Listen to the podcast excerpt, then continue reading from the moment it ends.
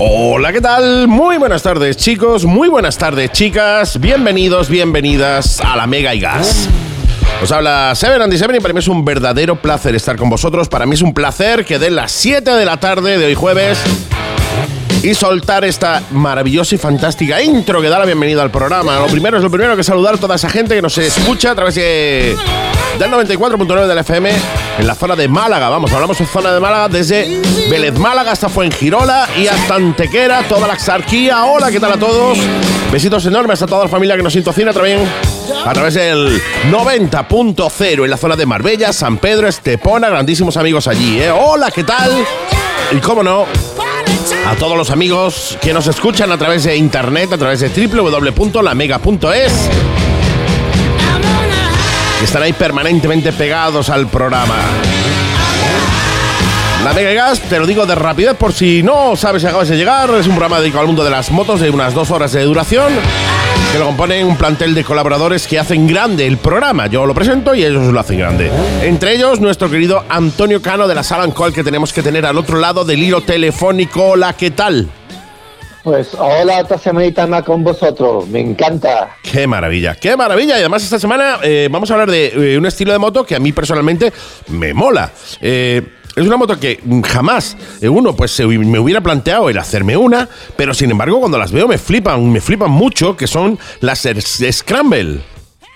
Exactamente, vamos a hablar un poquito de pasado, presente y futuro de uno de los estilos más antiguo dentro de las transformaciones de la, de la motocicleta. Efectivamente, las transformaciones, las transformaciones no, empezaron con el chopper, con la moto chopper y después el resto. No, no, eso es eh, parte del camino. Eh, empezaron mucho antes, muchísimo antes, y las Scramble son una de estas primeras, de esos primeros estilos que comenzaron con, con las transformaciones. Con lo cual, oye, sin más dilatación, mi querido amigo, pues eh, te damos la bienvenida de nuevo. Hola, ¿qué tal? Buenas tardes. Es un placer para mí, para todos los oyentes, tenerte aquí en el programa. Para quien no lo sepa, Antonio Cano es el CEO, el eh, máximo exponente de la Sal Co, que para mí es uno de los talleres de personalización de motos más importantes all around the world.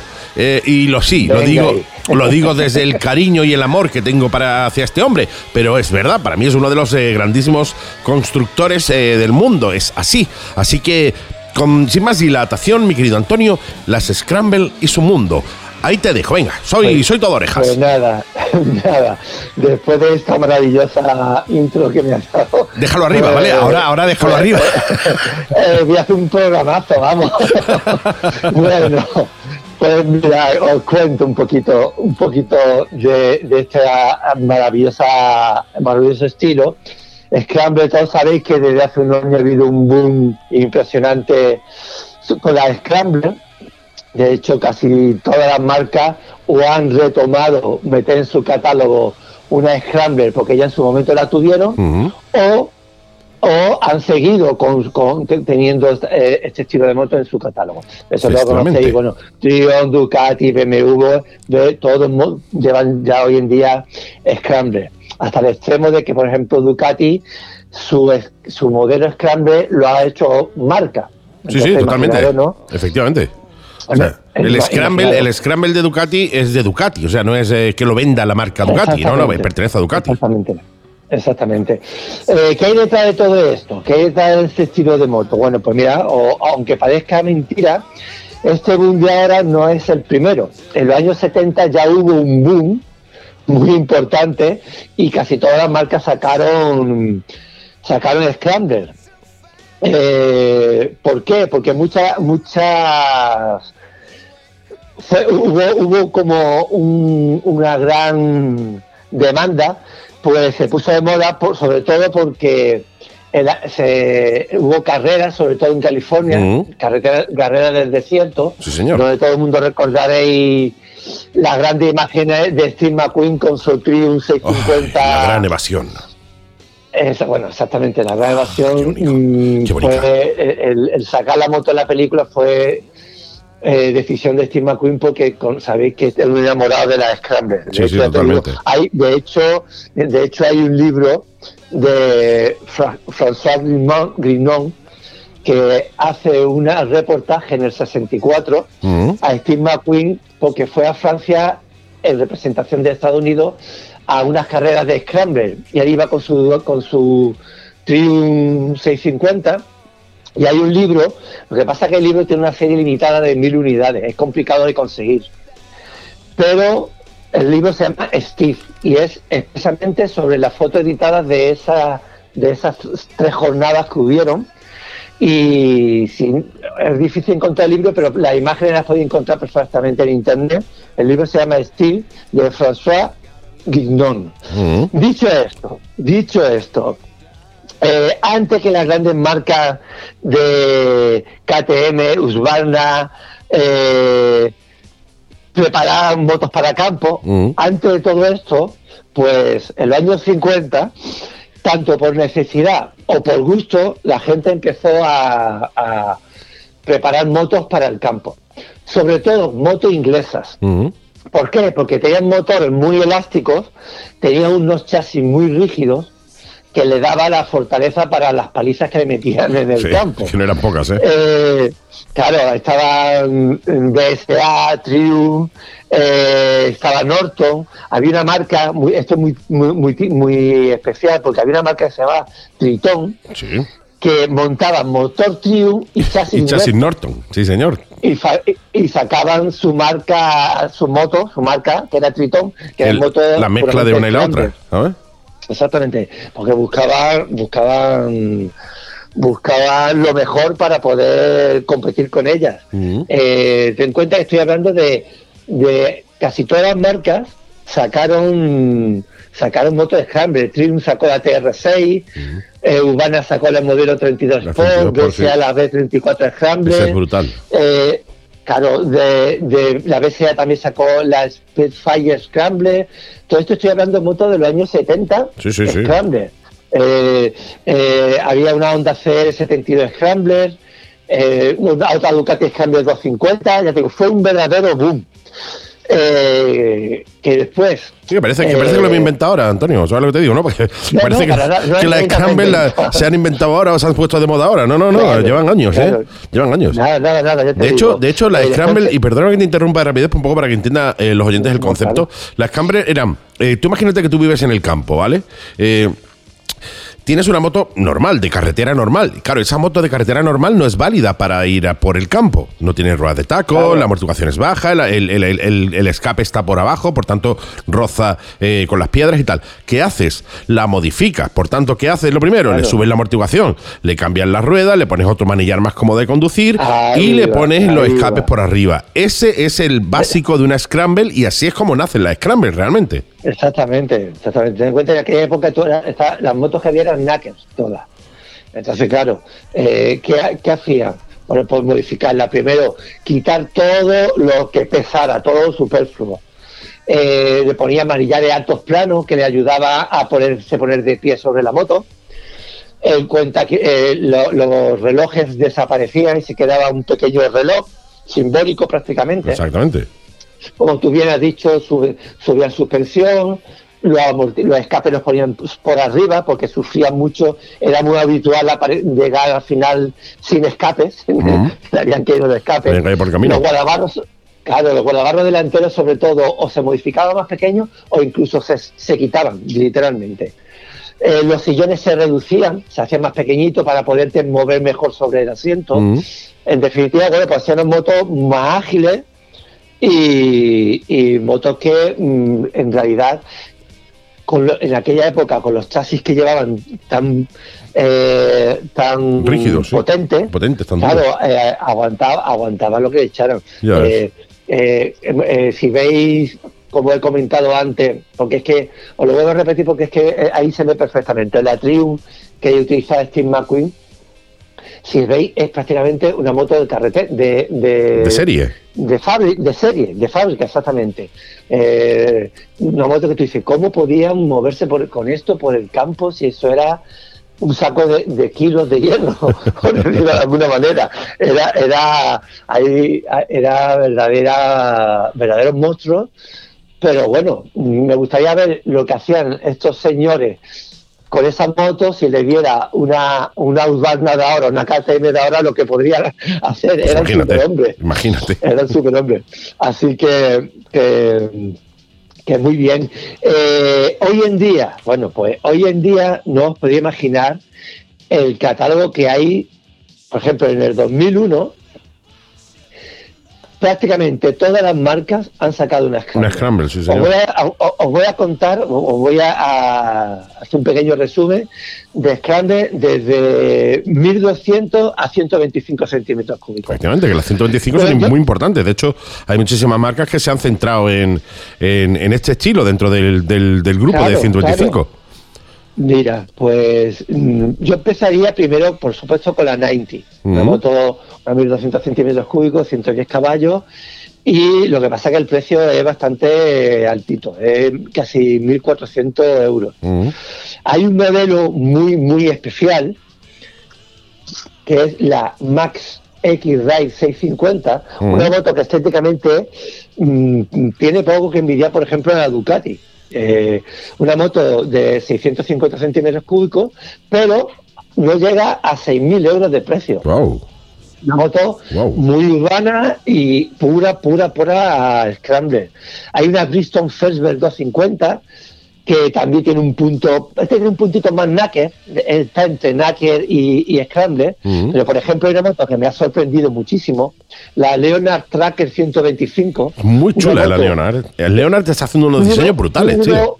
Exactamente, puro, puro, puro, puro eh, mm, eh, estilo Scramble Sí, sí. y tiene un precio de 3.200 euros. Es Sí, es cualquiera Brutal. que vaya a empezar con el mundo este de las transformaciones, eh, que le guste la, la, la, la Scrambler, eh, tiene ahí una base preciosa. Y otra, la Orcan Sirio 125, que también le han dado un punto muy, muy, Muy chulo. muy chulo Muy chulo, sí. entre Knacker y, y Scrambler. Eh, hay un modelo, la otra 125, la FEB Mundial Flat Track 125. La estuve viendo el otro día. Estuve viendo un vídeo de, de ella el otro día y me sorprendió mucho, ¿eh? Es, impresionante. tiene la una, tiene una imagen muy. Tiene un rollo muy flat track que, que- que- muy chulo, ¿eh? Con este faro a un lado, el porta, Sí, el pero porta te número, es, sorprende es mucho- tremendo, ¿eh? Te sorprende mucho la calidad que están teniendo estas motos. Mm. Motos que, que muchas de estas no exceden de los 4.000 euros o no llegan siquiera. Y son motos que si tú la ves en la calle, podría decir, no ve qué transformación tan bonita han hecho esta moto. Efectivamente. Y no, es que salen así Eh, de sí. fábrica. Sí, sí. Oye, me- te voy a interrumpir mientras estás hablando de los 125 porque me acabo de acordar eh, que tenemos un grupo de gente que nos oye importantísimo a nivel, a nivel nacional de 125, al que quiero mandar primero un besito a, Fede y, y a Fede QR, para ser exactos, y después otro al, al grupo de 125 y gas a nivel nacional. O sea, es un grupo súper grande de gente que lleva 125 que están haciendo cosas súper chulas, unas rutas enormemente grandes y muy guapas y que eh, tienen pues varias vías de conexión. Por tanto, si tú eres oyente de, eres usuario o te vas a comprar una 125 o eres usuario de 125 y quieres salir con peña como, como tú, con motos de, de la misma cilindrada, pues mira, tienes varias opciones. Te, puedes- te puedes meter a Instagram directamente eh, y buscarlos como motos 125 y gas, 125 el número, 125 y gas, directamente en su página web que es moto125ygas.com o en Facebook, como buscas en los grupos, Moto 125 y gas. Esos son los grupos, el Facebook, el Instagram y su página web de toda de esta gente que están haciendo cosas súper chulas en motos de 125. O sea que eh, no, no, no desestimemos el, o, o- o- o infravaloremos la 125 porque hacen cosas muy chulas y están en las motos, como bien estás diciendo tú, tremendas. Tienen una calidad apoteósica. Tú las ves y dices, madre mía, vaya, Sí, sí. vaya motaca. Después tienen motor de 125, pero la moto pinta muy bien, ¿eh? Sí, sí, sí, totalmente, totalmente. A mí la que quizás más me gusta de todo este estilo del 125, pues yo soy, me gusta más las motos más clasiconas. Y por ejemplo hay una Bristol Firstberg 125 que vale 2.700 euros.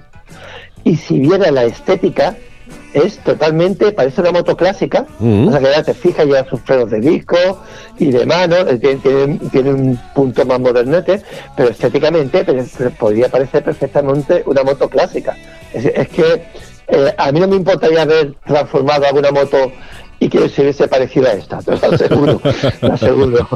Después que podemos, tenemos también, por ejemplo, las Triumph, hay una 900 y una 1200, la Triumph Street Scrambler, la Mm. 900 que se vaya a 10.800 euros, y después tenemos la 1200 que se va a 1.400, eh, perdón, 14.000. 14, 14.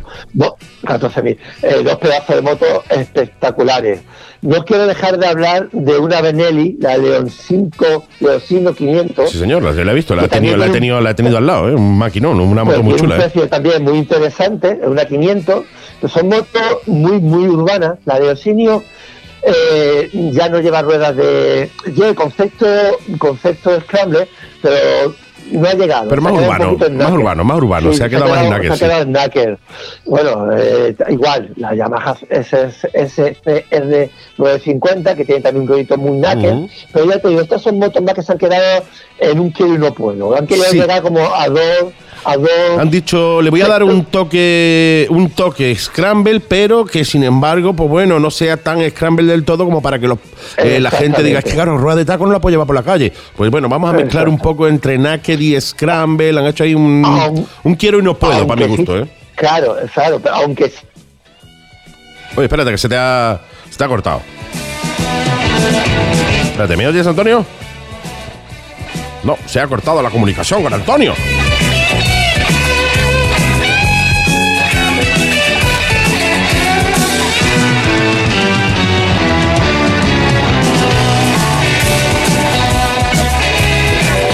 Vamos a llamarlo de nuevo y. A lo mejor se ha, se ha cortado ahí la comunicación.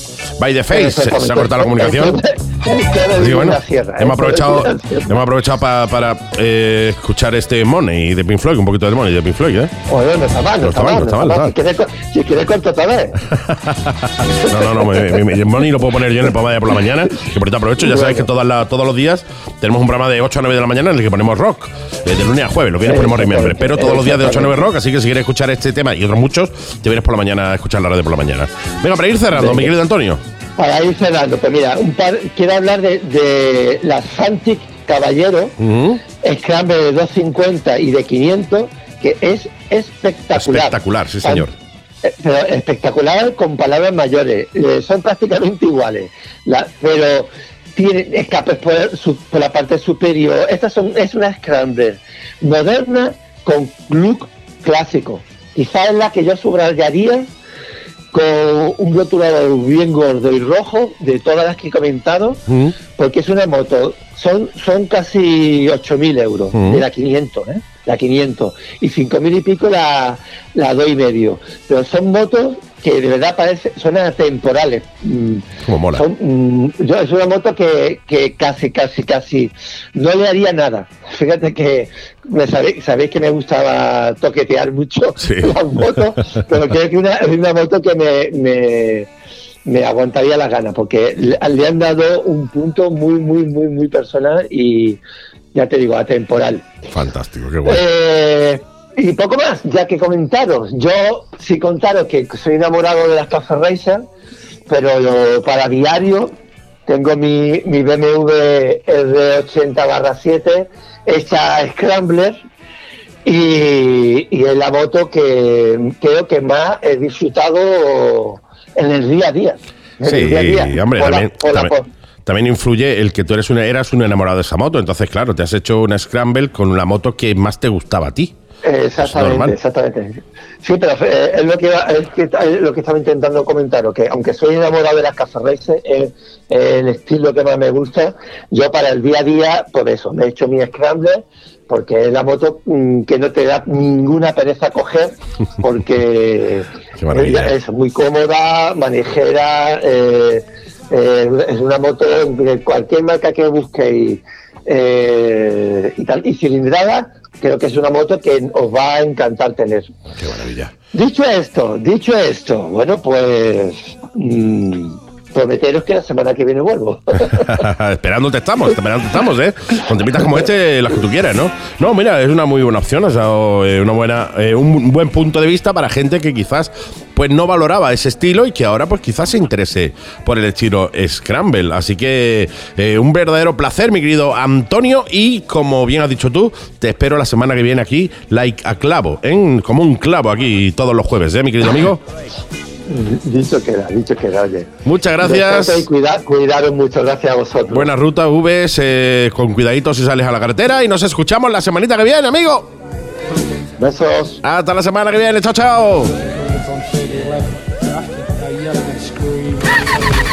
Boutique Motos, descuentos de hasta un 35% en primeras marcas. Alpinestar, Leo Vince, Gibi, HJC, Malossi, Scorpion, Shark, Tucano Urbano, V4, Overlap, etc. Y si tienes alguna duda, escríbenos o llámanos a nuestro teléfono con WhatsApp 633 70 73 95 y en nuestro Facebook como Boutique Motos. Estamos aquí para ayudaros. Y si el confinamiento no te deja venir, no te preocupes. Nuestra web no descansa. Haz tu pedido en boutiquemotos.es. Boutique Motos, calle Hermanos Lumier 9, Polígono Santa Bárbara, Málaga.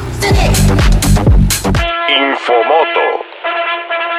Noticiario e información motociclista. Ducati presenta su MotoGP mm, 2021. La nueva Suzuki Hayabusa disponible en abril. ¡Viva la policía de Milán! Sí, señor. Y Termas de Río Hondo, no sé qué pasa últimamente con los incendios, en llamas también, ¿eh? Y paran a un motorista por saltarse un confinamiento. Estate atento. Estate al loro, ¿eh? Estate al loro ahora con los confinamientos y las confinaciones, ¿eh? Sí, Y la- señor. Y la necesidad de urgente.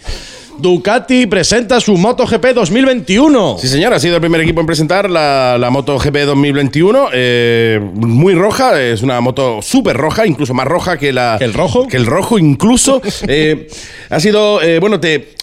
Mm, eh, tenemos un co- un colaborador, no, un patrocinador nuevo, ya no está lo del anterior, ahora está hay otro directamente que cuando nos paguen lo diremos, ¿vale? Aunque es una tontería porque vamos a poner una foto en el blog, con lo cual va, va a salir también. Pero bueno, pero bueno, pero bueno. Que no vaya pagando. Que vaya pagando. Mucho más agresiva que, que la anterior, con muchísimos, eh, eh, bueno, pues los alerones estos que les ponen, tío, que ya son súper grandes y tal.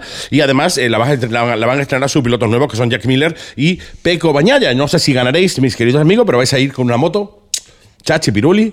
Juan Pelotilla. Y la nueva Hayabusa disponible ya en abril, ¿eh? Eso es, sí señor, pues te lo voy a contar. Mira, a, a por los 300 kilómetros por hora, Vaya tela, ¿eh? con 190 caballitos, Sí. eh, han tenido que bajar algo de potencia. Sí, señor. eh, con nueva mecánica e infinidad de ayudas electrónicas. Eso sí, también lleva un escape que no entra en una casa de 30 metros cuadrados. ¡Viva la Euro 5! Viva la Euro, viva la Euro 5, Sí, ¿sabes? Eso es ya es el escape y, ¿Y la moto? y la moto va al lado. Sí, señor. Después va a salir por unos 21.995 leros Sí, señor. y con una edición especial de tan solo 25, unidades. Qué barbaridad, ¿eh? ¿Cómo te ha 25 quedado? unidades nada más, tío, ¿eh? Nuestro Dani de, de, de Marbella, Dani, estará flipando. porque- Sí, ha escrito, me dice, consígueme una prueba. Digo, venga. Venga. No. No. La pruebo yo primero. Ajo- Ajolá. Ajolá. Ajolá. Ah. Sí. Pues seguimos. ¡Viva la policía de Milán! Pues sí, viva. ¿Y por qué viva la policía de Milán? Cuéntalo. Porque han adquirido cuatro nuevas eh, MV Agusta Ve- Turismo Veloce para perseguirte y multarte en el caso de que sea necesario. Sí. Obviamente, eso sí. Con estilo. Sí, hombre, Ah, lo que te digo, ¿no? una MV Una Agusta. Agusta, páreme, señora gente. No me va, como diría Raquel, no me va a registrar. Por favor. ¿eh? Y a mí no me va a registrar. Sí, señor. Y Termas de Río Hondo de nuevo en llamas. ¡Oh, qué desastre! Lo hemos estado viendo esta semana. Pues un brutal incendio arrasó el pasado fin de semana. Se inició en la zona VIP, al Sí. parecer por unos trabajos de soldadura.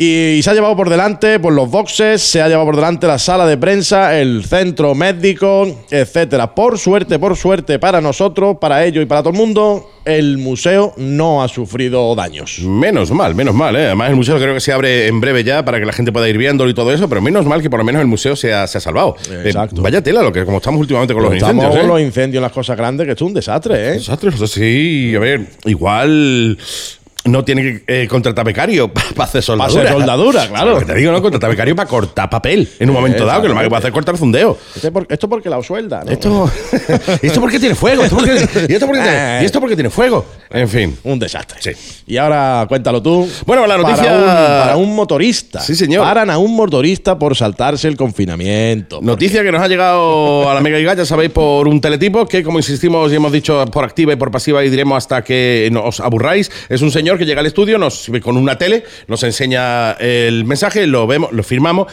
y se pira. Pues sí, han parado a. Bueno, se- eh, eh, no podemos trascender el apellido el- o el segundo nombre, el señor Jack D. eh, también Sí. conocido como Dan- Dani para los amigos. Dani, no lo diga, no Ya, lo diga. puedo decirlo, no puedo decir que se llama, Dani para los amigos. Lo han parado los agentes de la autoridad permanente de- yendo.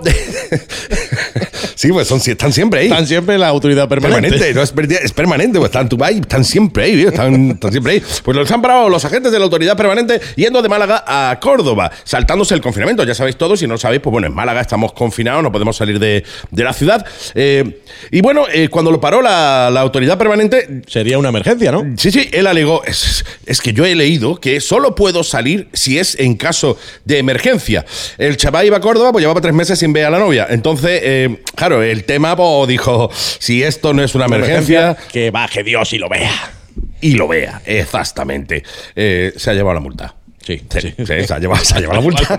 se ha llevado la multa, se ha tenido que dar la vuelta e irse para su casa y eh, pues usa el, el Satisfyer de hombre. Exactamente. Eh, exactamente. El, el- el policía era casado Sí. y le, y le dijo, a ver a tu novia, ya se te quitarán las ganas. Ya, ya, ya, te- ya, ya, ya se te quitará. Ya, ya saldrá Ya por sal- no verla. Ya Ya, saldrá por no verla, sí. Ya pedirás confinamiento para no ir. te digo. Un abrazo a todas las novias eh, del mundo. Eh. Efectivamente. Ese, ese es el cariño. We love you. Sí. Y estas son las noticias. Y así se las hemos contado. Hasta la semana que viene. Chao, Chao. Sí, señor. Ahí está, ahí está el tío.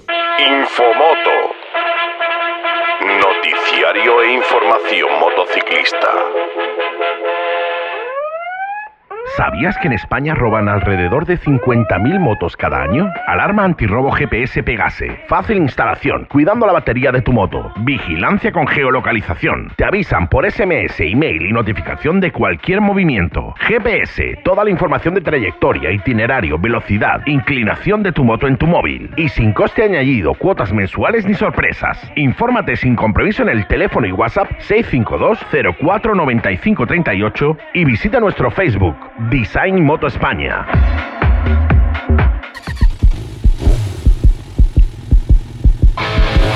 Y como cada semanita, nuestra querida piloto, la mejor piloto probadora all around the world in the hero night, esa piloto probadora que todo el mundo quiere, que todos los pilotos, todos los equipos de MotoGP y los que no son de MotoGP, hasta los de las motos eléctricas, incluso los equipos que se están haciendo ahora para los patinetes eléctricos, la quieren como piloto probadora. Ella es la grandísima Elena Galleja, que tenemos que tener al otro lado del hilo telefónico. Hola, ¿qué tal? Hola, buenas tardes, muy bien. Un como placer. me siga subiendo de categoría, me quedo loca, ¿eh? Lo- pues te vas a quedar loca, porque yo, según se me van ocurriendo tonterías, lo voy soltando. Tú sabes, ¿no? Muy bien, me parece fenomenal. Sí, señora Elena Galleja, que como ya sabéis, si no lo sabéis, yo pues os la presento. Eh, ella es piloto probadora, es... eh, eh, no, bueno, no sé si editora o cómo te llamas, eh, ¿qué, qué cargo tienes en la revista Lideras? Llevo la sección de motor, soy la responsable de la sección de motor de la revista y hago de todo. La- principalmente las pruebo, escribo sobre ellas y bueno, pues eh, eso es lo que hago, así que... Te, parece poco, ¿eh? Te parece poco hacer lo que No, nos no, gustaría no hacer me a todos. parece poco, me parece mucho. que esto es un no parar, esto es un sin vivir, como se suele decir. Pero bueno, como me gusta lo que hago, pues la verdad es que no me quejo, ¿eh? Qué Eh, maravilla. Qué maravilla. Pues oye, eh, Elena Galleja, todas las semanitas, como digo, eh, se pasa por aquí por el estudio para contarnos cositas interesantes, chulas del, eh, de- de- de- del mundo de la moto. ¿En base a qué? ¿A qué, a, la- a qué motos ha probado últimamente? Pues bueno, la semana pasada ya hablamos de la BMW, la R18, y esta semana vamos a hablar de una que a mí personalmente me encanta, que es la Indian Scout 2021. ¿Es correcto? Correcto, correcto. En el color marrón crisón, que es muy bonito, un Sí, color granate precioso. Sí, muy elegante, con el indio grabado en el depósito, detalles del indio por todos lados, porque para eso es una Indian. Sí, sí, obviamente. Y, y nada, pues tuve la, la oportunidad de probarla junto con la R18 y hacer una sesión de fotos en el Museo del Aire. Y yo tengo un cariño especial a Indian, la- las cosas como son. Yo también me encanta esa moto. Me parece súper elegante, súper bonita. Me parece un- una moto, un, un ejercicio de diseño también brutal. Me parece impresionante. Sí, a- aparte que cuando encima pues eh, la jefa de prensa tienes muy buen muy buena relación con ella, el concesionario de Madrid que distribuye las motos, que es eh, Indian, también, no sé, que cuando tienes tanta cercanía con, con la gente que lleva la marca, pues Mm, la moto te gusta y encima te lo facilitan más todavía. Y eso es importante. Totalmente, absoluta, absolutamente, absolutamente. Oye, eh, que lo primero, la primera pregunta yo creo eso es obligada. ¿Qué diferencia entre hay entre esta Indian de 2021, la Scout, eh, y las y el modelo, los modelos anteriores? ¿Hay alguna diferencia así importante que diga, hostia, pues mira, nada más montarme he notado esto u otro en comparación con las anteriores?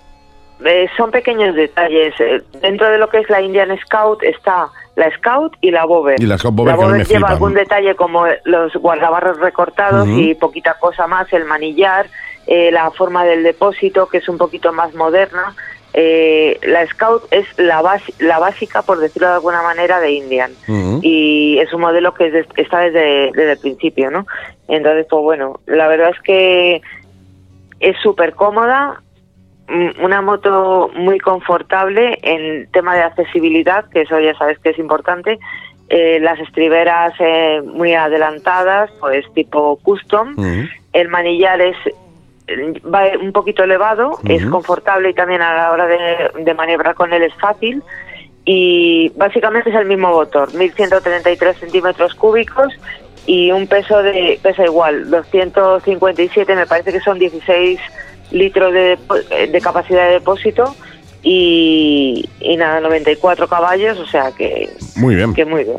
muy bien, muy bien. No, no, la verdad que... La que probé en su momento, te hablé de ella, que era la 20, que Sí. era un aniversario, pues eh, la diferencia es que aquella era monoplaza también, aparte del tema de los guardabarros y todo esto, y esta lleva el asiento biplaza, eso sí, tengo que decir que la suspensión trasera Dura. sigue siendo muy dura, muy dura dura. como una piedra, ¿no? Y el asiento trasero, se lo decía hoy cuando la he entregado a la persona de Indian, digo, madre mía, esto hay que quererlo, ¿eh? Hay que estar muy enamorado del que llevas delante para sentarte ahí atrás y hacerte un viaje largo. Du- eh, que- du- es sentado en el mármol, ¿no? Prácticamente. Sí, sí, está, está duro, está duro. Es como si fuera sentado en la letra, en la letra trasera, no. Sí. Y han hecho unos pequeños cambios con respecto a la del 2020, que bueno, eh, sí que es verdad que las tapas de los colectores son un poquito más, más grandes. Eh, el sistema de embrague también lo ha modificado un poquito, sí que se nota un poco el tacto de la maneta de embrague más suave y el cuadro también, la esfera que lleva, que es simple como era el anterior, eh, va en negro y bueno, cuatro cositas pues por darle un toque y el color. Que, Interesante. que mola, que mola. La verdad es que esta moto es una moto especial. Yo es que ya te digo que como le tengo un cariño especial a la marca, me gusta. Sí, el, Sí que esta es verdad sería... que me bajé de me bajé de la R18 y me subí en la Indian y me parecía que llevaba una 125. Claro, normal. Y es un motor de 1200, pero eh, es muy ligerita, sabes que todo lo que sea accesible y manejable, pues mola. Buena visibilidad por los retrovisores y, y que te puedes ir donde quieras. Un cambio bastante preciso, no, le- no se le puede pedir más a la moto. Y el, luego el, diseño que es muy bonita, muy no, no, la bonita. moto es absolutamente preciosa, es, es una maravilla. La, la Scout a mí siempre me ha gustado, de hecho, eh, Scout sería como la, la, la, la Sporter en Harley, ¿no? La, la, la- más básica o la más baja, ¿no? A partir de ahí Sí. para, para adelante, eh, todos son motos mucho más grandes, ¿no? Pero esta sería un poco como la gama, no baja, pero sí la gama más eh, accesible de, de Indian. En este caso, eh, mm, para mí no hay comparación entre una Sporter y, una, la, Indian Scout. Me parece eh, impresionante el ejercicio de diseño que- hacen, que han hecho y sobre todo las, características que tiene.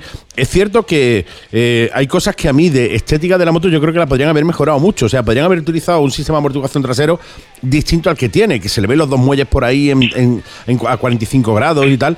Yo creo que deberían de haber utilizado, bajo mi punto de vista, si quieren... bueno, pues ir más o menos hacia, hacia, hacia ese rollo Bover, utilizar quizá un eh, sistema de amortiguación muy parecido al que lleva la Yamaha Dragstar, que es oculto. No sé, yo hay cosas que, y mira que me gusta la moto, le echo, le echo en falta, ¿eh? Y ya te digo, no, no es por desmerecer a la moto, porque me parece una verdadera pasada. Es una moto que cada vez que pasa por ahora, cada vez que me he cruzado con alguna, me he vuelto la cabeza como si, eh, como si no costara, ¿no? Pero yo le, Yo- le echaría algún detallito más a esto. Creo que los señores de Indian deberían darle una vueltecita más y hacer una evolución para el 2022 de una manera distinta. ¿eh? Pues eh, no sé qué decirte, Andy. Yo Es una, de todas maneras, es lo, es lo que te digo siempre, es una apreciación personal, obviamente. Sí, no, claro, claro, eso, eso es así. Pero que yo le veo la esencia de, de las motos custom de antes y sí que es verdad que la amortiguación trasera es dura, Dura, porque es así sí. y que va al aire, pero a mí me, me gusta, me gusta, o sea, hablo del piloto, ¿eh? no hablo del pasajero. Que sí, que se me ha colocado alguna vez, pero eso está claro, pero que mola, mola cómo va y, y me gusta el diseño y me gustan los amortiguadores Sí, sí. donde están, porque mantienen la esencia. Si tú empiezas ya a ocultar cosas y a meter y tal, y a modificar un poco la, la imagen, ¿no? Yo, creo que... que yo no eso lo habría hecho en, la, en el modelo Bover, que ya sabéis oyentes, si no sabéis, pues yo os lo digo rápido. Indian tiene el modelo Scout, el modelo Bover, Indian, Indian Scout Bover.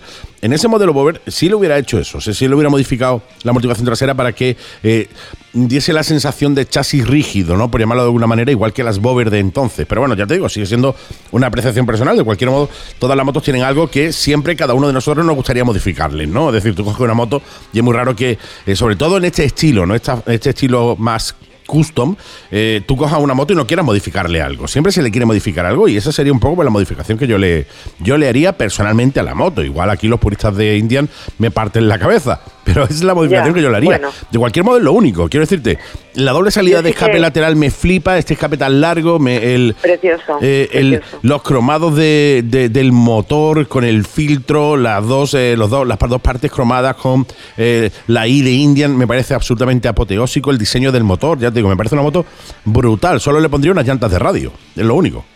Yo lo que le pondría sería un mejor freno delantero. Sí, bueno, pero sí eso es lo que pegan, eso es lo que pegan casi todas la- las custom, porque además creo que esta, que esta Indian eh, es es mono amortiguador, eh, o sea, monodisco delantero, ¿no?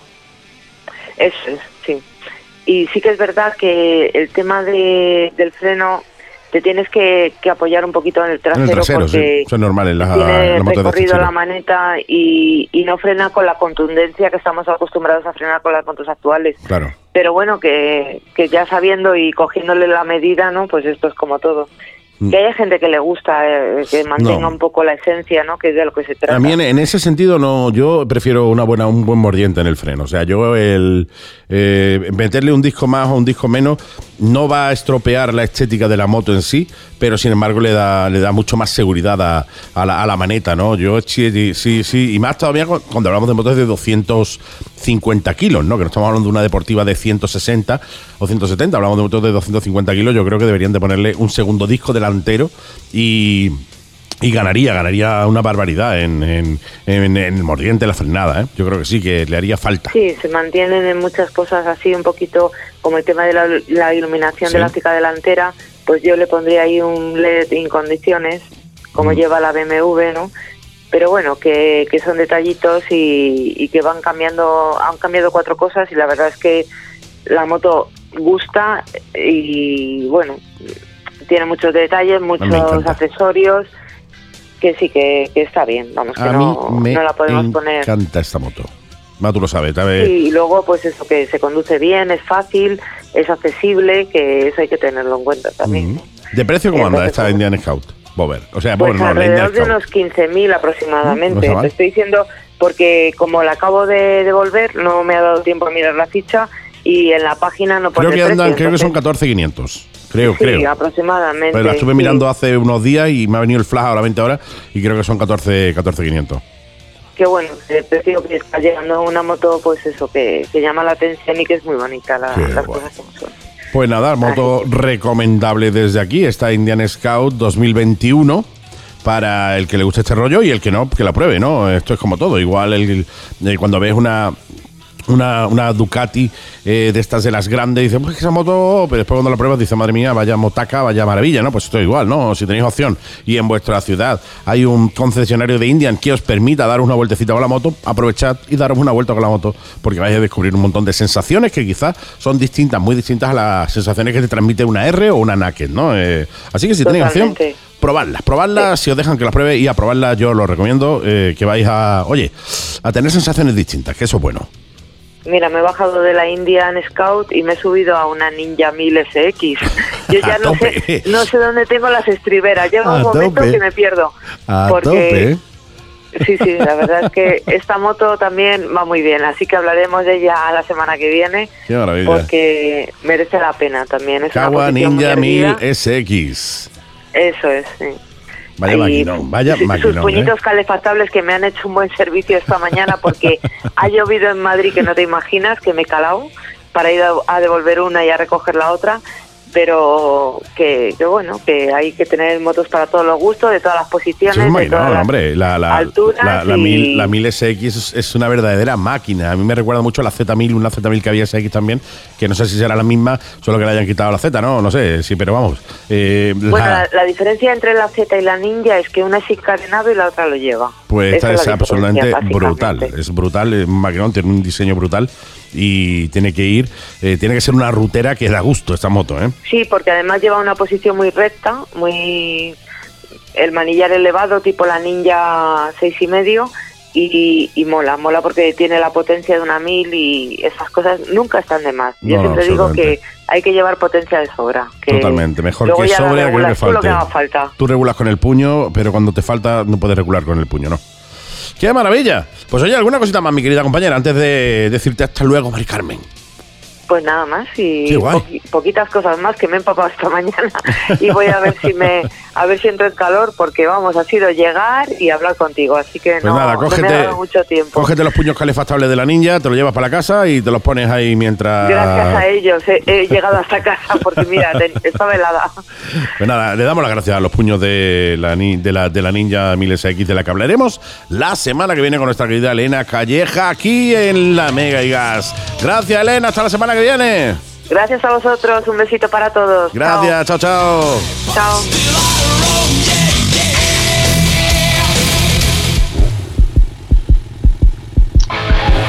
Y como cada semanita, nuestro querido hombre viajero, nuestro querido Denis, se acerca por aquí por el- los estudios virtualmente hablando de la Mega y Gas para, oye, seguir contándonos ese trip to USA.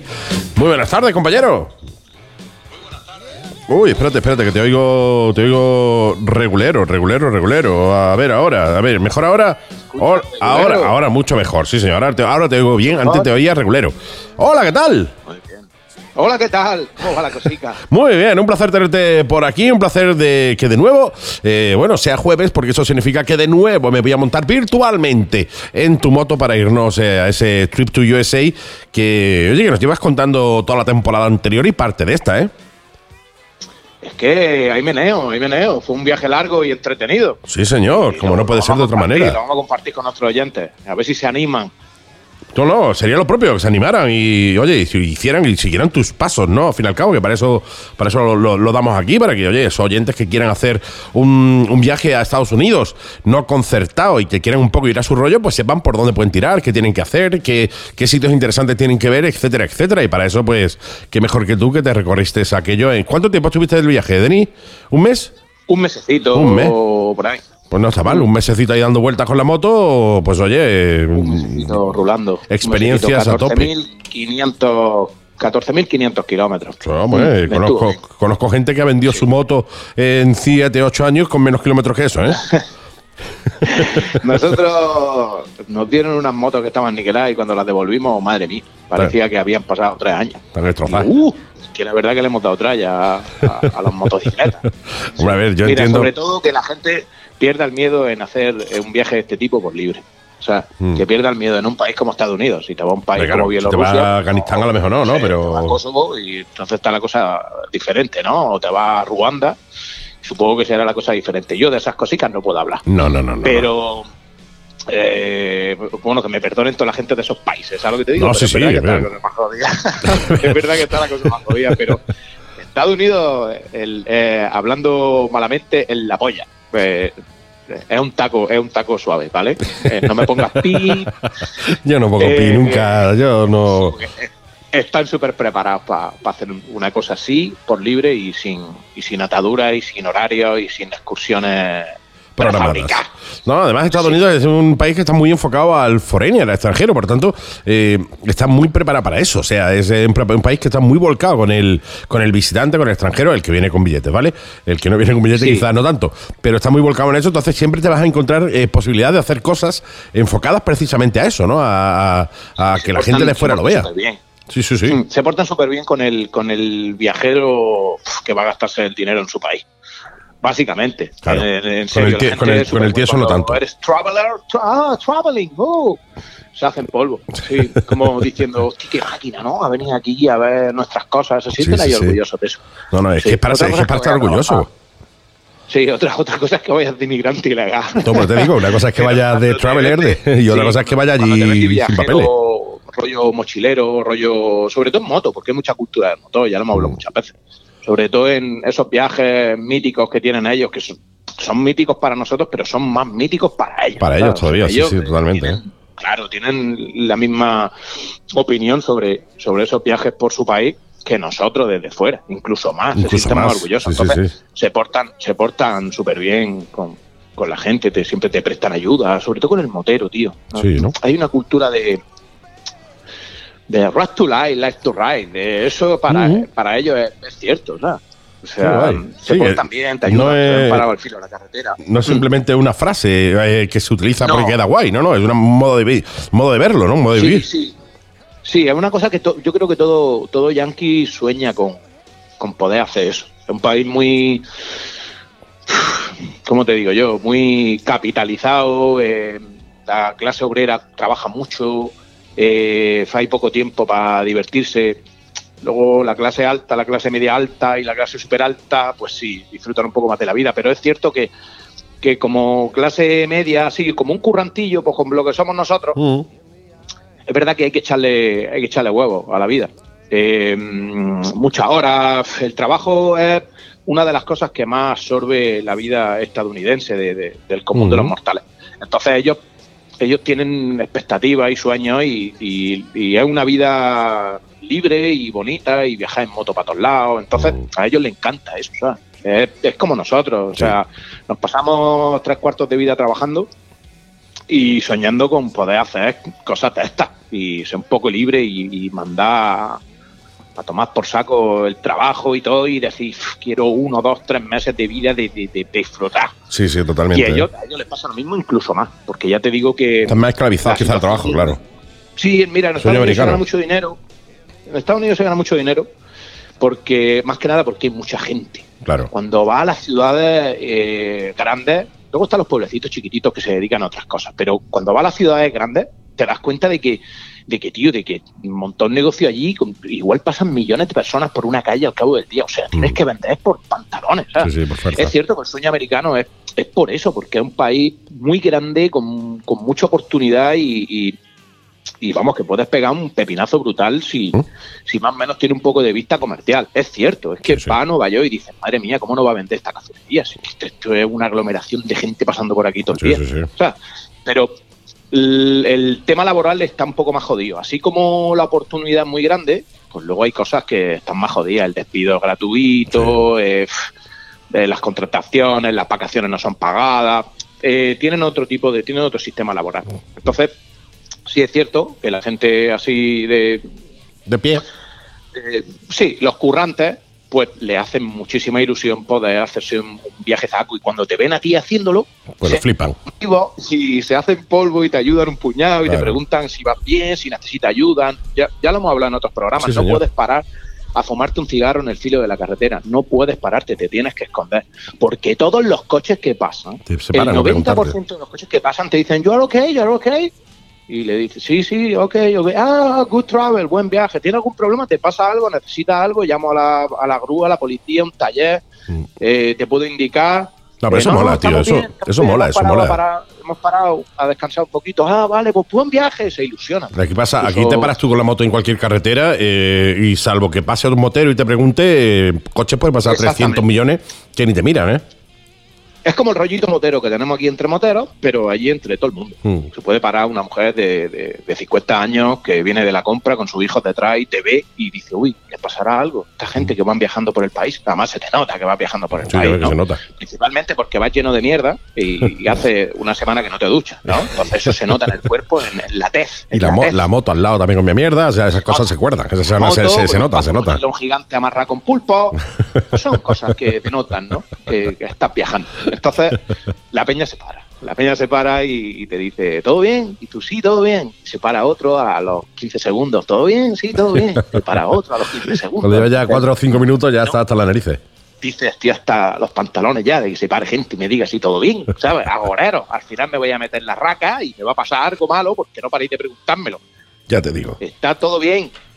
Y nada, al final te escondes detrás de algún murillo o en una callecilla que no tenga mucho tránsito. Te haces un cartel que diga, I'm okay. Que te preguntes si todo está bien. O sea, al principio lo agradeces, está muy bonito, pero luego ya dice, oye, mira, ya, Ya, ya, que sí, Ya. que sí. No, Stop, una, una, please. una camiseta que Stop. ponga I'm okay. ¿Sabes? claro. Estoy bien, no Claro. voy a preguntar más. Sí, Qué bien. eh, es de ese rollo. En la fin. verdad que yo, Que, yo animo eh, a la peña que se lo haga por libre. ¿Dónde, eh, ¿dónde nos quedamos la, la otra vez eh, para retomar Pues desde, estábamos, desde ahí? cruzando, estábamos cruzando la gran, la gran reserva india, India. de Nación Navajo. Sí, ya señor. comentamos un poquito Navajo cómo Nation. era Nación Navajo, que em, está súper guay culturalmente, el rollo de, de los nativos americanos y tal, y luego un poco pues, pues el tema de cómo están los indios y, y, bueno, es, es peculiar de ver, la verdad que es súper peculiar, es muy grande, ya os digo que pilla cuatro estados y la estamos pasando, estamos yéndonos, ya estamos saliendo, estamos al filo de, de- de Navajo Nation. Que recordemos Y- que tenían sus propias leyes, ¿eh? Sí, sí, Mm. tenían sus, tienen sus propias leyes. Oye, pues si Eh, quieres, si quieres porque eh, law. para no para por no para no extendernos demasiado en, la, en el siguiente paso y dejar el siguiente paso para la semana que viene, eh, ¿por qué no hablamos de algunas de las leyes de Navajo Nation, de estas raras que hay, para que la gente se, se pueda sorprender? Oye, que al igual que hablamos una vez de la cantidad de leyes absurdas que hay en Estados Unidos, como que por ejemplo no puedes matar a un oso, creo que era, desde una primera planta, de, de un... ¿Sabes Sí, lo que te digo, no? Texas, Texas. De en Texas. es que eh, claro, cada estado, cada estado tiene la suya. por eso te digo, eh, ¿hay, alguna, ¿hay alguna ley absurda eh, eh, de Navajo Nation? O, o ley, cuando no Pues absurda, te pero sí curiosa? tú- te vas a tener que meter tú y googlear porque yo no tengo ni, ni pajolera idea. ¿Sabes lo que te digo? Ya, pa- pues vamos a ver, si aquí siempre somos sinceros. ¿Sabes lo que te digo? Yo me crucé eso, vi una pila de indios, me lo pasé súper bien, el terreno está bonito, pero tampoco, tampoco profundicé mucho lo que viene siendo en las leyes. Pues solo, yo- solo vi, solo vi que hay en, hay en estados que el cinturón de seguridad no es, No es igual que obligatorio. el casco. ¿Vale? Sí, ni el cinturón de seguridad ni el casco. Y en Navajo Nation, estando dentro de estando dentro de la reserva de estados que, es- que está libre el llevar casco o ponerte el cinturón, en Navajo Nation es obligatorio ponerte el cinturón, aunque estés en Utah o en Arizona o Sí, en sí, si estás dentro de- de la es reserva. libre. Mm, Exactamente. Curioso, oye. Por ejemplo, creo que en Nuevo México, si no me equivoco, el casco no es obligatorio y cuando entras en Navajo Nation sí es obligatorio. Además hay un montón de carteles que sale un cinturón de seguridad Mm. y, y como abrochado y pone Navajo, Navajo Nation is the law. O sea, Navajo La Nation es la ley. Aquí. Eh, ponte el cinturón que aquí te crujimos lo que viene siendo y te hacemos el, el harakiri indio. Totalmente. Entonces, yo, yo de Navajo eh, no tengo ninguna así concreto, pero eh, sí tengo al- algunas que si quieres como para... No, ya te digo, porque no me, no me gustaría empezar el siguiente tramo del viaje y dejarlo a medias, ¿no? Entonces, para dejarlo ya para el, el siguiente programa, podríamos comentar algunas de las que sí tengo por aquí localizadas. Ya me dices tú qué te parece y aprovecho, oye, oyentes, amigos que estáis ahí detrás, interactuar con nosotros, escribirnos al 653-200-600, te lo repito, 653-200-600 e interactuáis con, con nosotros y me dices qué os parecen leyes eh, absurdas, pero absolutamente ciertas de Estados Unidos. Por ejemplo, en Michigan no se le permite a una mujer que se corte el pelo sin la aprobación del marido. Hombre, pero es que eso es, eso tendría que estar vigente En el mundo. en Antequera. Claro, hombre, pero bueno, ¿pero qué es eso de cortarte la melena, mujer? Oye, eh, Luego yo, ¿de dónde, de, de dónde me cojo yo? Eh, hay, no, una, no, no. hay una hay una que me, me sorprendió mucho, que es de Kentucky, donde el pollo, porque eh, yo no sé si es que la gente en Kentucky es eh, excesivamente puerca de por sí. ¿O qué? Porque, eh, de acuerdo con las leyes del estado de Kentucky, cada persona debe bañarse al menos una vez al año. Hombre, es que O sea- Kentucky es mucho Kentucky. Pues te digo, no sé si es que sea un vacas, puerquejillo allí o algo, ¿qué? Pero eh, que te obliguen a que mínimo. imagínate, Una vez al año, ¿eh? comes pollo frito, tres meses comiendo pollo frito, ¿cómo estarán esas manos y, y no ducharte ni nada? Y, y la comisura, la comisura del bigote y de los labios. Y las barbas. ¿Cómo tiene que estar eso? Y la tiene que barba haber ahí. ahí brea, chapapote pegado. Que, por lo menos una vez al año hay que quitarse la brea. Es una cosa de por ley. Eso hay que ponerlo por ley. Yo hubiera puesto dos, cada seis meses. Sí, sí, no, Pero bueno, una pero no, está bien. una, una al año tampoco vamos a abusar. Tampoco No, vamos, vamos a, abusar. Eh, Por ejemplo, en, en Nueva York la pena eh, por saltar de un edificio a otro es la muerte. O sea, eh, Tía, te muerte, pillan saltando, haciendo, saltando- haciendo parkour Si de estos de un tú. edificio a otro, o te mata tú o te mata el Estado, ¿eh? Claro, o te matas tú saltando o te matamos O nosotros. te matamos nosotros, sí, Pues sí, mira, tiene es, su- es curioso, ¿eh? Tiene su rollo, porque eh, es cierto que en- en- allí por los años 10, 15, 20, 30, eh, los edificios en Nueva York están pegados unos con otros, sobre todo en, en los barrios rollo obreros. Y probablemente los cacos eh, saltarían de, De un edificio a otro, haciendo maldades, seguro, y, y les, les quisieron cortar el rollo. Pero bueno, pero hasta es la muerte. Sí, sí, sí, o sea, te ahorcamos en la plaza del pueblo. Absolutamente, movida, por ¿eh? saltar de un bloque a otro. Y hay una que a nosotros los moteros, eh, cuando menos nos va a resultar eh, curiosa. En Memphis, en Tennessee, es eh, ilegal que una mujer conduzca un coche, al menos que haya un hombre, ya sea corriendo o andando delante de ella, agitando una bandera roja para avisar a los motoristas y peatones que se acercan. Hostia, que co- conducirían mal, ¿eh? En aquella O época. sea, las mujeres, imagínate, malos. imagínate, ¿no? Para que tenga que ir un tío delante o detrás o al lado con una bandera diciendo, "Ch, que viene, es que, que- mujer al volante, ¿eh? Mujer, mujer al volante. Eso se lo voy a decir yo a mi Tamara cuando coja el Chevrolet. Le voy a decir, eh, tienes la bandera preparada para que yo corra delante tuya y avise lo que viene siendo la gente, que era un peligro al volante, Tamara No, no. Turbo. Sí, sí, es, es, tremendo, tío, es tremendo. Por el parking del Mercadona agitando mis banderas. Que viene, que viene y va a cargar de bolsa. Dios, cómo mola. Y tú sabías, sabías que en, en Washington, en Wilbur, en, el, en, en Washington, es ilegal montar un caballo feo? Feo. Es ilegal montar un caballo feo. O sea, si tú tienes un caballo feo, ¿vale? Que te ha salido feo el pobre, que de chico era muy bonito como los Pero niños. ¿Dónde está el criterio? ¿Dónde está el criterio de eso, tío? Supongo Se que habrá- a- a Maj- se tiene que parecer a Majestad, el caballo de la Barbie, blanco con un, con un mechón rosa. Y de tío. plástico, y O de sea, pla- ¿dónde, dónde está, ¿Dónde está el corte de caballo guapo a caballo feo? No lo sé, tío. Yo es que veo los caballos, yo los veo como los chinos, yo los veo todos iguales. Entonces no, no, no sé discernir entre un caballo y un burro, ¿no? Imagínate, ¿no? Supongo que habrá un comité de expertos allí en, en, en- en Washington que se dedica a valorar la belleza de tu caballo. Yo creo que ese tío que hizo la ley era fan de My Little Pony de la época. Sea, Pues muy probable. seguro. Sí, sí, sí. sí, Veía sí. My Little Pony y dijo, esto te- te- tenemos que llenar el país de caballos, de caballos como estos. O sea, no podemos permitirnos que Caballos caballo- feos, joder.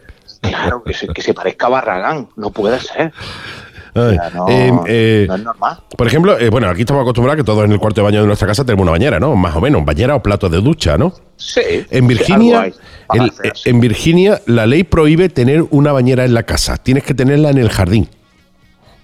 ¿En el jardín? Sí, señor, en el jardín. Es que Virginia, mira, es que Virginia es muy grande, tío. Virginia es una cosa maravillosa.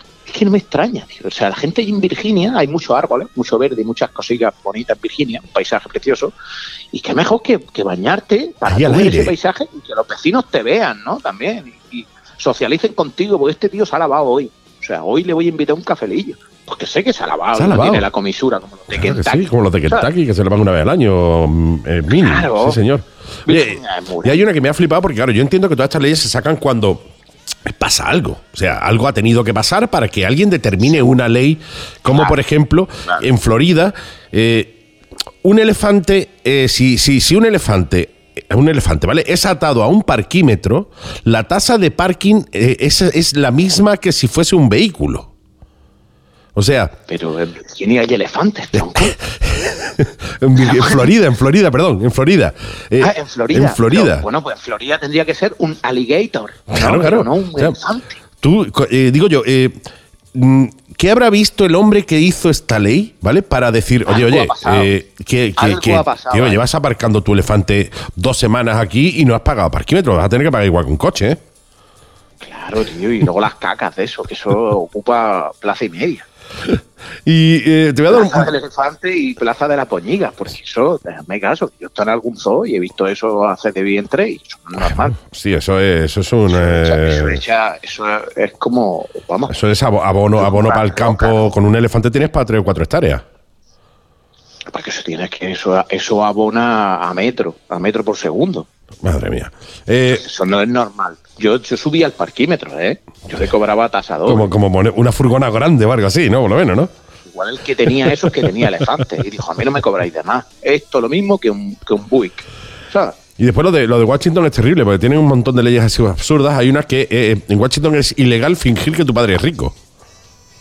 ¿Cómo, cómo fingir que tu Tus padre padres es son rico? ricos, sí. O sea, si tú en Washington, porque te digo yo, te compras un iPhone, eh, vas con el polito de Tommy Hilfiger, ¿no? Y, y vas allí con, No tu, con tu pelado de pijos y, y alquila un coche, porque a lo mejor tienes que ir a una fiesta y dices, necesito ir de rico, como te pare la policía, te multa, ¿eh? Es ilegal.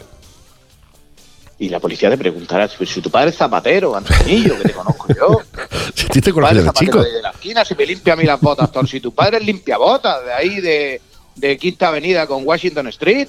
Venga, hombre, déjate de rollo. Bájate del coche que te voy a multar. Oye, te, voy, te voy a dar la, la última, que es quizá una de las que más curioso me, más curiosas me ha, me- más curiosidad me, ha- me ha metido en el cuerpo, que además me parece una ley absolutamente absurda. Y hablamos de Kansas City, ¿vale? Que también, también hablamos de un lugar así, eh, quizá de interior, ¿no? De, de- de estos lugares cerrados, Sí, ¿no? sí, el, el medio oeste, lo que viene medio siendo de- el medio oeste. medio, de medio Sí. oeste. Este, eh, los menores en Kansas City no se les eh, permite comprar pistolas de juguete. Pero, sin embargo, sí pueden comprarlas de verdad. Hombre, porque son hombres. Pues, ¿para qué? ¿Para qué? Pa- ¿De mentira para qué? ¿Para tirar dinero? Para tirar dinero. Se está Cómprate prohibido que un niño vaya. Es curioso, es curioso que. Claro. Está prohibido que un niño vaya a comprarse una pistola de juguete, ¿vale? Una Nerf, por ejemplo. Pero sin embargo, pueda ir con un Magnum en la mano. Eh, Son No cosas de entiendo, tío. Kansas, Kansas es así. Eh, ellos son Sí, auténticos, sí, sí, ¿no? tío. Sí, sí. Massachusetts obliga a los perros. eh, en el- hay una ley en el estado de Massachusetts que obliga a los perros a llevar las patas traseras atadas durante el mes de abril. ¿Por qué? No lo sé. No tengo ni idea, tío. Pero el mes de abril tu perrito tiene que ir con las dos patitas de atrás atadas. Si pasas por, por, por allí. por- por- es curioso, tío. ¿Sabes? Pero bueno, pero Sí, sí, ya sí. a modo canguro. Sí, sí. ¿Cómo anda el perro? Bueno, no sé, arrastrando las patas atrás o a modo cancuro, tío. Es, es muy, muy, muy curioso. Es no, no, hay, hay leyes. eh, como por ejemplo en Pensilvania que te prohíben cantar la ducha. Hay, eh, Pero eh, bueno, hombre, los de Pensilvania son, son, son, son el demonio, hombre, pero eso no, eso no se puede prohibir. no, no, nunca jamás. Si habría, eh, vamos, Operación Triunfo no se puede, no se programa allí, no hay gente para eso, ¿sabes? En Arkansas un hombre puede pegarle a su mujer. ¿sabes? Un hombre en Arkansas le puede pegar a su mujer, pero solo una vez al mes. O sea, a un hombre le puede pegar su mujer. No, no, solo al contrario. O sea, un hombre le puede pegar a su mujer, pero solo una vez al mes. En Arkansas. O sea, terrible, tío. Arkansas, bendita Arkansas, ¿no?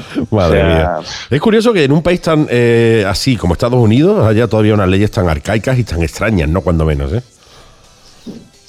Pues eso es por vagancia de no quitarlas, ¿no? Sí, yo creo que van por ahí los tiros. Yo creo que estas son leyes de, la de, mil, de mil- no, 1930 y que han dicho, bueno, pues como están ahí, pues ahí están y ahí se quedan. Como no me estorban, no ocupan Están espacio. peleándose, están peleándose republicanos contra demócratas y no tiene otra cosa que hacer que se olvidan de quitar las leyes. ¿sabes? Porque vamos, yo pienso que es un sacrilegio el no poder matar a un búfalo desde una primera planta. O sea, No, no, totalmente. Pienso que eso, es- que eso deberían de quitarlo ya y dejar a la gente que cace como le salga de, Sí, sí. narices, Por, ejemplo, en La Ayala. primera desde una tercera o desde el ático. Sí, sí, la yo primera veo no. eso que hay que quitarlo ya. Sí, no, no, no. eh. a tu mujer, pues. ¿A ti te- a ti te gusta- Eso es cuando apetece. O sea, eso no es por ley una vez al mes, eso es cuando apetece. A ti, Ya no hay más. a ti ¿sabes? eh, ¿te gusta pescar, eh, Denis? va- Vaya leyes. Fomentando el maltrato. Absolutamente. Te- Mensual. a, a ti te, te- gusta pe- pescar? Sí. Sí, ¿no? Pues eh, Sí. cuidado cuando vayas a Idaho. Porque en Idaho. Eh, está prohibido pescar montado en camello. En camello, tío. Sí, señor. O sea, tú puedes ir a pescar montado, ¿qué te digo yo? en lo que tú quieras. Menos en camello. Si vas montado en camello en Idaho, te cascan una multa, ¿eh? A lo Putin, en un oso. En un oso, Montado, claro que sí.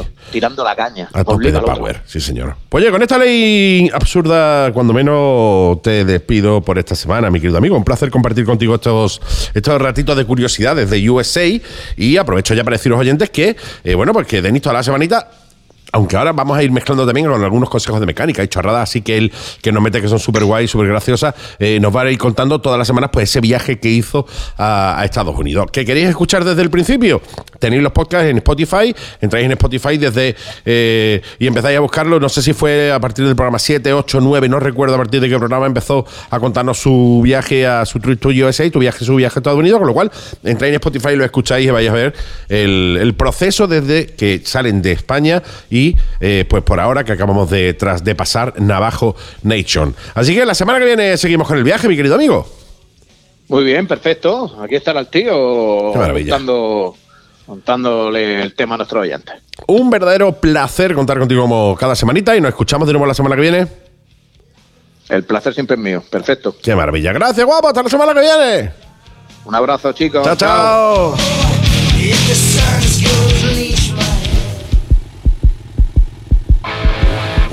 Y como cada semanita nuestro querido señor Toribio, Juan Carlos Toribio, se acerca virtualmente o telefónicamente aquí a la Mega y Gas para hablarnos de cositas interesantísimas dentro del mundo de la seguridad vial y hoy especialmente.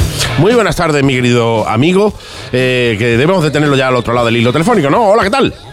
Sí, hola, hola, ¿cómo estáis todos? Muy bien, decía hoy especialmente porque íbamos a hablar de una involución. Una involución es la evolución para atrás, ¿vale? Para los que, los de mujer y hombre y viceversa, si hay alguno de la isla de las tentaciones y tal que está escuchando el programa, involución es evolucionar para atrás, o sea, desevolucionar. ¿Y por qué digo esto? Porque vamos a hablar del ancho de las carreteras, que aunque parezca una tontería, eh, está todo arreglado y medido y que vamos, vamos para atrás, ¿verdad, mi querido amigo? Sí, así es. Estamos eh, ante un eh, claro ejemplo de lo que sería una eh, involución en materia de seguridad vial. Y no una involución de 10 años, 15 años, 20 años. No, no, eh, es la involución de nuestro Estado de Derecho, no de la norma técnica, pero sí de nuestro Estado de Derecho, de nuestra Dirección General de Tráfico, en el análisis de los accidentes de tráfico y un largo etcétera, pero es una involución que se arrastra desde los antecedentes históricos, de donde tenemos una mejor característica de lo que vamos a hablar. De los romanos. tenemos los romanos, efectivamente. Los Estamos romanos. hablando del 312 aproximadamente, ¿eh? del 312 antes de Cristo. Yo ahí no me acuerdo, era jovencillo ahí, en esa época era muy joven y no, no llego a recordarlo, pero me, me han contado que en esa época las calzadas eran anchas. Efectivamente, Muy las anchas. calzadas, las calzadas de esa época, eh, cuando los romanos se dieron cuenta que para conservar el imperio necesitaban eh, lo que hoy no se dan cuenta nuestros políticos, ¿no? Necesitaban una infraestructura segura y además una infraestructura cómoda en el tránsito y etcétera, etcétera, pues eh, empezaron a construir su red de carreteras. ¿eh? Y las vías públicas romanas tenían una media de 6 a 12 metros de anchura, de 6 a 12 metros. A medida que te aproximabas a las ciudades se ampliaban, en Roma las, las avenidas eran grandísimas, eh, bueno, pues todo esto iba cambiando, ¿no?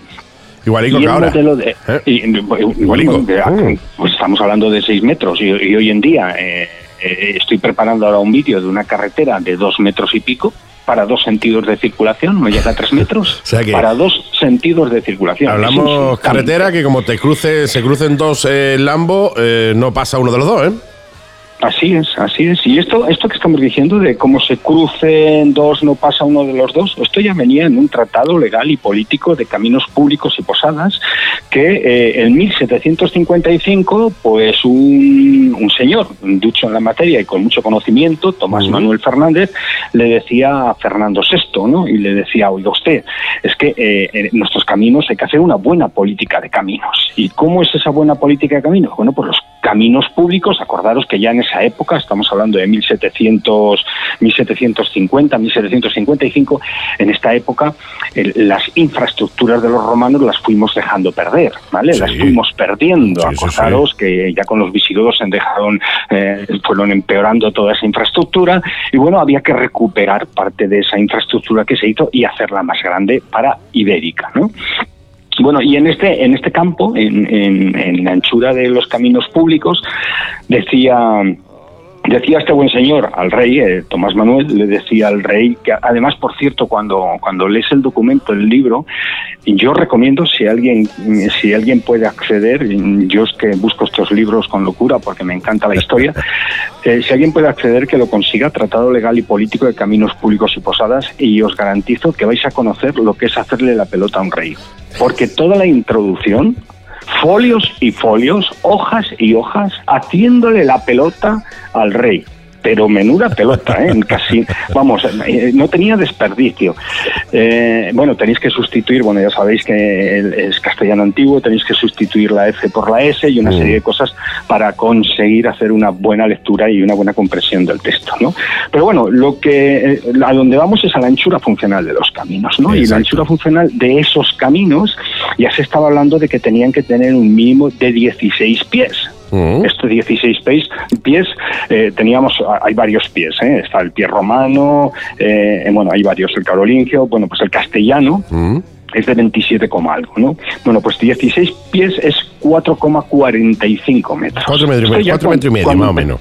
Efectivamente, cuando empezamos a reconstruir ya nos decía eso, que para dos sentidos de circulación, pues que había que hacer ya los caminos así, pero que lo mejor era hacerlos de 20 pies. Mm. Y 20 pies son 5,57 metros. ¿vale? Por lo tanto, fijaros que en 1755 ya se pedían calzadas de 20 pies. Acordaros que, que, hoy estamos teniendo carreteras de 3 metros y 4 metros. ¿eh?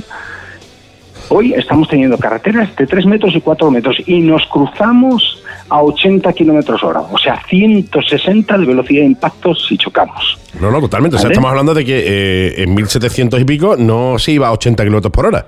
O sea, eran calzadas mucho más anchas, pero que sin embargo el, la posibilidad de eh, accidente frontal entre dos carruajes, eh, claro, la velocidad que iban era muy reducida, por tanto, te puede hacer daño porque te pilla en medio, ¿no? Te pilla la rueda con el brazo de la rueda. Pero ahora mismo mm, hablamos de, vías en las que vamos a 80 kilómetros por hora, ¿eh? Sí, y, tenemos esas anchuras funcionales eh, en ocasiones con también muy mal firme y además un firme irregular, eso también es ilegal. Un día hablaremos de, la, de las condiciones de regularidad del firme. Y mirar ya en 1855, pues otro gran sabio, en este caso un ingeniero del Cuerpo de Caminos, Canales y Puertos, don Joaquín Montero, pues eh, escribe un manual interesante, un tratado práctico de caminos, ¿eh? donde nos habla de la anchura de las carreteras y de los caminos vecinales. Y nos está hablando de la anchura de las carreteras de primera, segunda clase, que son las carreteras generales, no había autopistas, ¿eh? estamos hablando de 1855, nos habla de las clases de carreteras mixtas y provinciales, de las carreteras locales, bueno, pues fijaros, las carreteras generales, mm. las que hoy circulamos a 90 kilómetros por hora, pues tenían un firme de 24 metros, ¿eh? pero con dos paseos de 6 metros cada uno. Perdón, de, 24 pies, estoy de 24, pies. De 24 pies, con dos paseos de 12 de, eh, en, la suma de los dos eran de 12, de 12 pies. ¿De qué estamos hablando? Mira, estamos hablando de que los paseos tenían casi dos metros de anchura, los paseos eran los andenes, los andenes se convirtieron en arcenes, tiene una evolución histórica que también es muy bonita de saber, pero bueno, ahora mismo eh, lo que tenemos son arcenes, ¿no? Bueno, pues tenía que tener casi dos metros de arcén, de lo que hoy sería arcén, que eran los paseos, y luego tenía que tener un firme ¿eh? de 24 pies, esos 24 pies hay 6,60 6 metros y medio, sí.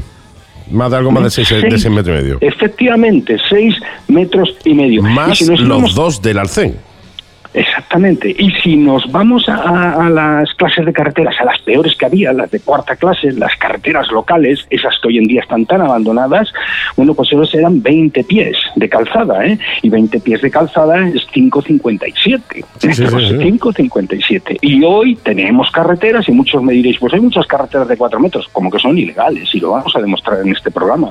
Son ilegales. Y los jueces tienen que empezar a ponerse las pilas, y los fiscales de seguridad vial, y a entender que la anchura funcional y incumplir la anchura funcional es poner en riesgo la vida e integridad de las personas, es limpiarse los cuartos traseros con el Estado de Derecho ¿eh? y además luego, si no lo hacemos constar en el atestado, es generar una inseguridad jurídica porque el juez de todo no puede saber y si no le hacemos constar en el atestado de que esa carretera es estrecha, pues se genera víctimas eh, dos veces, ¿no? Víctimas dos veces. Y seguimos, seguimos evolucionando, si os parece, a lo Sí, sí, largo sí, de la historia.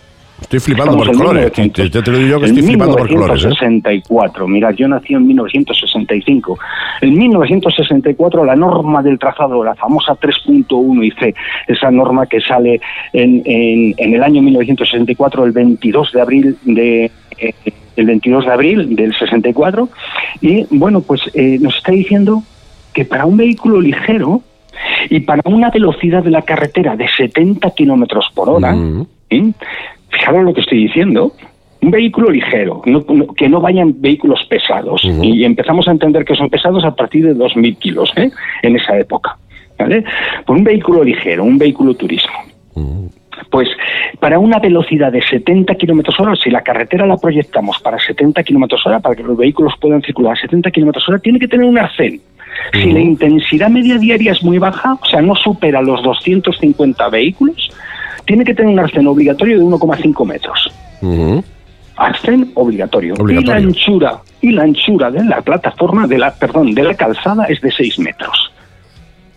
Fijaros Pues estamos hablando de diciendo. 6 metros de calzada por un metro y medio de arcén de cada por cada uno de los lados. En total estamos hablando de 9, Efecti- metros en total de punta a punta. Efectivamente, estamos hablando de una plataforma de 9 metros. En 1964, eso es lo que está diciendo la norma para hacer esas carreteras. Y cuando hablamos de pesado, fijaros, vámonos a un pesado que no es pesado hoy en día, uno de 5.000 kilos, ¿vale? Un- uno, uno de 5.000 kilos. Pues la carretera ya tiene que tener un metro más de ancho, 7 metros de ancho. 7 metros de ancho. ¿Tú sabes lo que me resulta, lo que me resulta curioso, Toribio? Eh, estamos hablando de que ahora mismo, para ver esa, ese tamaño de calzada, nos tenemos que ir a un circuito, tío. O sea, ahora mismo no hay carreteras que cumplan eso. Por lo menos yo, yo las conozco. Y para irte a, un, eh, a una calzada, y sobre todo para dejarle un poco claro a los oyentes, para eh, irte a una carretera que tenga esos 7, 8 metros, 9 metros de ancho en total, incluido el arcén, te tienes que ir a un circuito. O sea, que siempre se ha dicho, no, es que los circuitos, lo bueno es que las carreteras son muchísimo más anchas, pero es que es, es muchísimo más ancho, un eh, es eh, la carretera estándar, o que deberíamos de tener, sería como el ancho de un circuito, no la mitad, que es más o menos lo que hay ahora. Un circuito de karting de supermotor pues puede estar entre 9 y 10 metros. Sí, 9 y 10 de metros, exactamente. Efectivamente, si nos vamos a un circuito mayor ya llegamos a los 14 metros Sí, sí, sí. eh, y de ahí para arriba, pues, pues sí, sí, efectivamente estamos hablando de dimensiones de circuito, pero en realidad son las dimensiones que le corresponde y ahora lo explicaremos en la actualidad, Mm, ¿vale? sí, sí, sí. ¿Y por qué digo que le corresponde en la actualidad? Venga, ahora vamos a defendernos. Imaginaros que circulamos por una carretera de, de, de, cinco, de cuatro metros. Voy a poner una normal, de cuatro metros y medio, ¿vale? Y resulta que a la salida de una curva eh, viene un coche de frente, levantamos la moto porque estamos trazados y vamos un poquito inclinados para Ujú. ocupar medio espacio, levantamos la moto, nos asustamos, frenamos, la moto se va recta, ya no puedo tumbarla porque tengo un poquito de gravilla en la, en la esquina de la carretera y al final me hago un recto. ¿Vale? Exacto. Y viene la Guardia Civil de Tráfico, la policía, lo que sea, y dice velocidad inadecuada. Claro, es que va muy rápido. ¿Vale? Y entonces cojo yo y mido la carretera. Y digo, oiga, es que mide cuatro metros y medio. Si a mí me hubiera dado un metro más, este accidente no lo tengo. Claro. Porque hubiera corregido bien la trayectoria.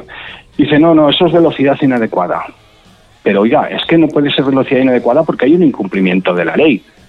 ¿Y dónde dice eso? Porque la Guardia Civil, su programa de formación, le esconden, o sea, no le enseñan a la ocupación de tráfico Guardia Civil, a los investigadores, no le enseñan las ochenta y tantas normas técnicas que hacen referencia a estas cosas que comentamos en este programa. ¿no? Pues, ¿Y dónde dice eso? Entonces el usuario es el que tiene que decirle, oiga, pues mire, lo dice aquí, aquí y aquí. Y lo vamos a explicar, ¿vale? Vamos, a, ello, vamos a ello y vamos, a tomar vamos a tomar nota porque desgraciadamente el ejemplo que has puesto es muy usual. O sea, es un ejemplo que pasa mucho el que te hagas un recto en una curva. Efectivamente. Y ese recto no, no lo hubiéramos eh, lo hubiéramos podido corregir, por ejemplo, si hubiéramos tenido un metro más de carretera o un metro y medio más de carretera. Efectivamente. ¿vale? Pero no la teníamos porque no la han quitado, porque a los ciudadanos nos han engañado y nos han quitado la carretera que le corresponde, la anchura funcional de la vía que le corresponde a esa carretera, ¿vale? Y luego acordaros, en las curvas la carretera tiene que ser más ancha. Yo ahí ya no voy a entrar, no voy a entrar eh, para nada, voy a mantenerme en este en este, En estas medidas, en este estándar. punto, por- porque luego se complica un poco más las cosas en, pu- en puentes, obras de paso, en, en curvas y tal. Pero bueno, vamos a hablar primero de la lógica. Vamos a hacer que la Guardia Civil piense con lógica. ¿vale? Bien, el artículo 13 del Reglamento General de Circulación, ese, ese rollo que siempre cuento de Real Decreto 1428-03, bueno, ese es el Reglamento General de Circulación. Correcto. Y el artículo 13 nos está diciendo, pues nos habla de las dimensiones del vehículo y su carga, o sea, no solo de la carga, sino también de, De las dimensiones dimensiones. del vehículo, ¿vale? Y en el punto 1 nos dice que en ningún caso la longitud, anchura y altura de los vehículos y su carga excederá de la, de la señalada ¿eh?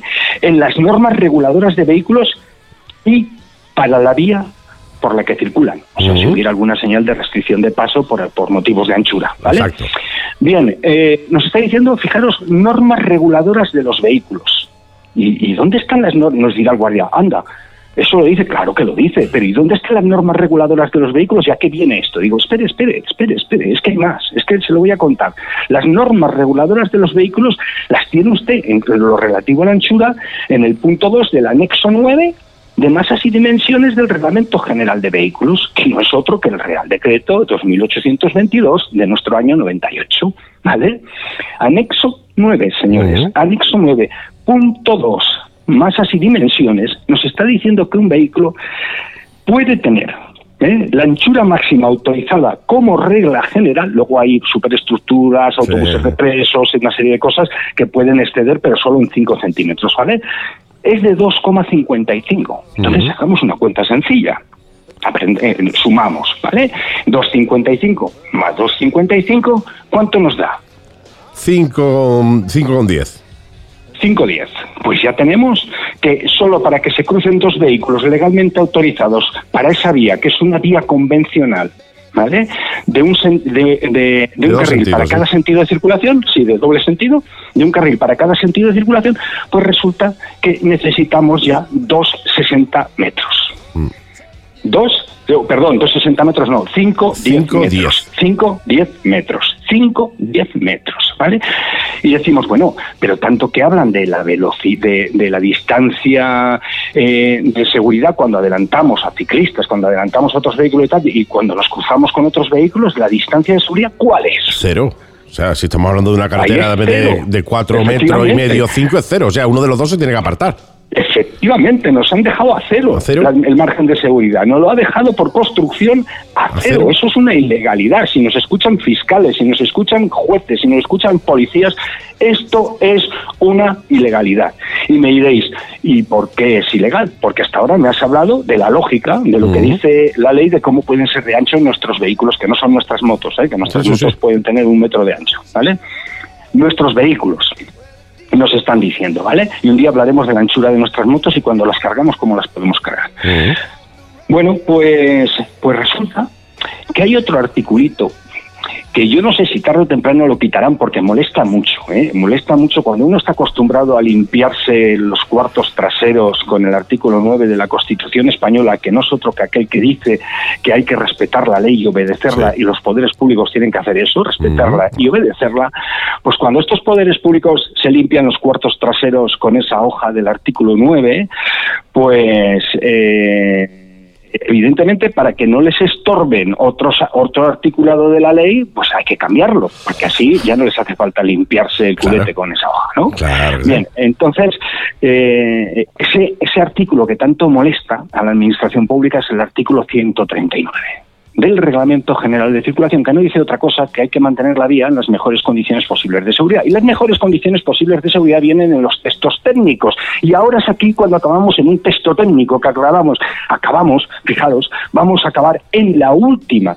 ¿eh? Acordados que hablamos del 64. Bueno, pues la última reforma de la 3.1 IC de la norma técnica del trazado, que es de- del año 2016, nos está diciendo que para carretera convencional de 90 eh, de velocidad de proyecto de 90 y 80 kilómetros hora, o sea, imaginemos una de 80 kilómetros hora, la anchura de cada carril, una carretera convencional de un sentido, pues, de, de un carril para cada sentido, es de 3,5 metros.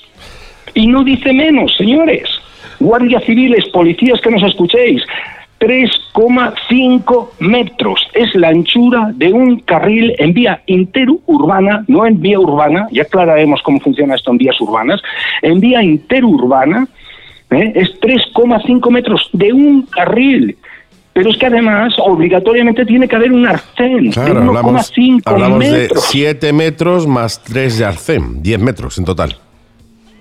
Sí, sí, estamos hablando de 7 metros más 3, 7 y 3, 10. Estamos hablando de una anchura de 10 metros. Pero imaginaros que nos ponen discos de 40 y nos bajan la velocidad a 40 en todo el trayecto, porque se quieren ahorrar carretera y la quieren hacer estrechita. Pues ¿sabéis de cuánto tiene que tener ese arcén, esa carretera de 40 como mínimo? Dímelo. De 0,5 de 0,5 metros. No, no, no puede haber carretera sin arcén. Está prohibido desde hace muchos años. Claro, te- ya sé que te estoy sorprendiendo. Totalmente, no, no, totalmente. Ya lo sé, ya lo sé. Te digo Pero yo, es que nos te digo están yo la, cantidad, siempre. la cantidad de carreteras sin arcén que hay, ¿eh? No, sí, por supuesto. Carreteras no de montaña, carreteras de montaña que conocemos todos los moteros y que muchas de ellas cogemos, te da está la carretera y después de la carretera está el guardarraíl, no hay arcén.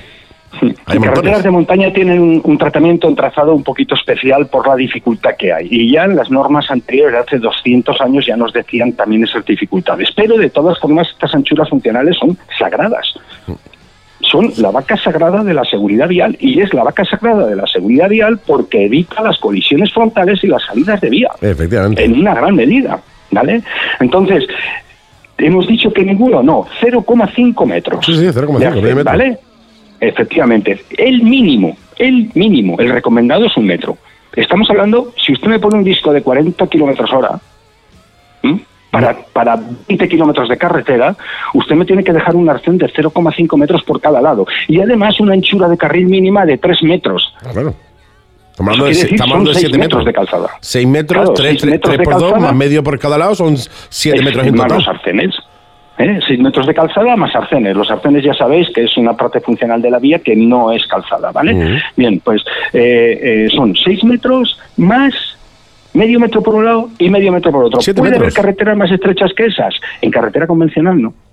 No debería, no debería, no, no, debe- debería, no debería. No, no, es ilegal, es ilegal, exacto, no debería, es debería. ilegal. Pero es, es ilegal desde hace muchos años. O sea, no porque, joder, es que salió esta norma en el año 2016. No, no, y la anterior, y la anterior, y la anterior, hasta 1964 se está diciendo que eso es así en las diferentes normas técnicas. Y es más, si nos retrotraemos a los romanos, y ahora dejarme que vuelva otra vez a esta esplendorosa época romana, donde las, las, las vías romanas tenían de 6 a 12 metros Mm. de anchura. ¿El doble? ¿vale? De 6 a 12 metros de anchura. ¿Hemos involucionado o no hemos involucionado? Absolutamente. Y lo peor de todo, lo peor de todo es que eh, esto va en detrimento de nuestra seguridad y que además en el caso de que alguien tenga un accidente por es por culpa de eh, que la vía no es lo suficientemente ancha como debería de ser, como hay un desconocimiento importante en este, en este, tema, al final, pues ¿qué pasa? Que es lo que has dicho tú al principio. ¿La culpa de quién es? Del motorista, que es que iba muy rápido. El motor es que va muy rápido. Al fin y al cabo, eh, lo que me da un poco mi coraje de todo esto es que al final siempre la culpa es del motorista, tío. Usan el concepto de velocidad inadecuada, que un día hablaremos del de, el error de, de consumir de consumir en el atestado ese concepto que es un concepto comodín. Y digo el error porque si una carretera está en malas condiciones y yo he pisado un agujero con la direccional y me ha sacado fuera y me he hecho un recto y me he salido de la vía y me he dado contra el guardarraíl, que además estaba en malas condiciones también, pues evidentemente, eh, miren ustedes, hay que separar lo que es el mecanismo lesional de lo que es las causas del accidente, los factores implicados en el accidente. Pero ustedes no me pueden poner como, como causa directa pues eh, mi velocidad inadecuada, como, como causa directa en todo caso atendiendo a un incumplimiento jurídico de la ley y de la norma por la uniformidad eh, funcional del firme o por lo que sea, por la anchura funcional de, de la La calzada, calzada, sí. pues evidentemente estaríamos hablando de, de que hay una concurrencia al menos factorial sobre el estado de la vía y los agentes de la autoridad tienen que acostumbrarse eh, dignificando el trabajo de defensa y protección de los ciudadanos, no nos olvidemos que un guardia civil de tráfico, un guardia civil de seguridad ciudadana, un policía nacional, un, un- un policía local, son servidores públicos y que su objetivo es garantizar la seguridad, Seguridad. de los ciudadanos. Y la seguridad tiene muchas líneas de trabajo. No solo está la seguridad ciudadana convencional, también tenemos la seguridad vial, ¿vale? La seguridad de los ciudadanos. Y no están al servicio de los políticos, están al servicio de los ciudadanos. ciudadanos, y sí. esa es la responsabilidad de su puesto de trabajo, servir a los ciudadanos, no a los políticos. Buena frase, buena frase para, para cerrar, sí señor. El, eh, su obligación es servir al ciudadano y no a los políticos. Ay, qué bonita frase en el país de eh, nunca jamás. en el país de las maravillas. Yo iba a decir Alicia en el país de los País maravillas.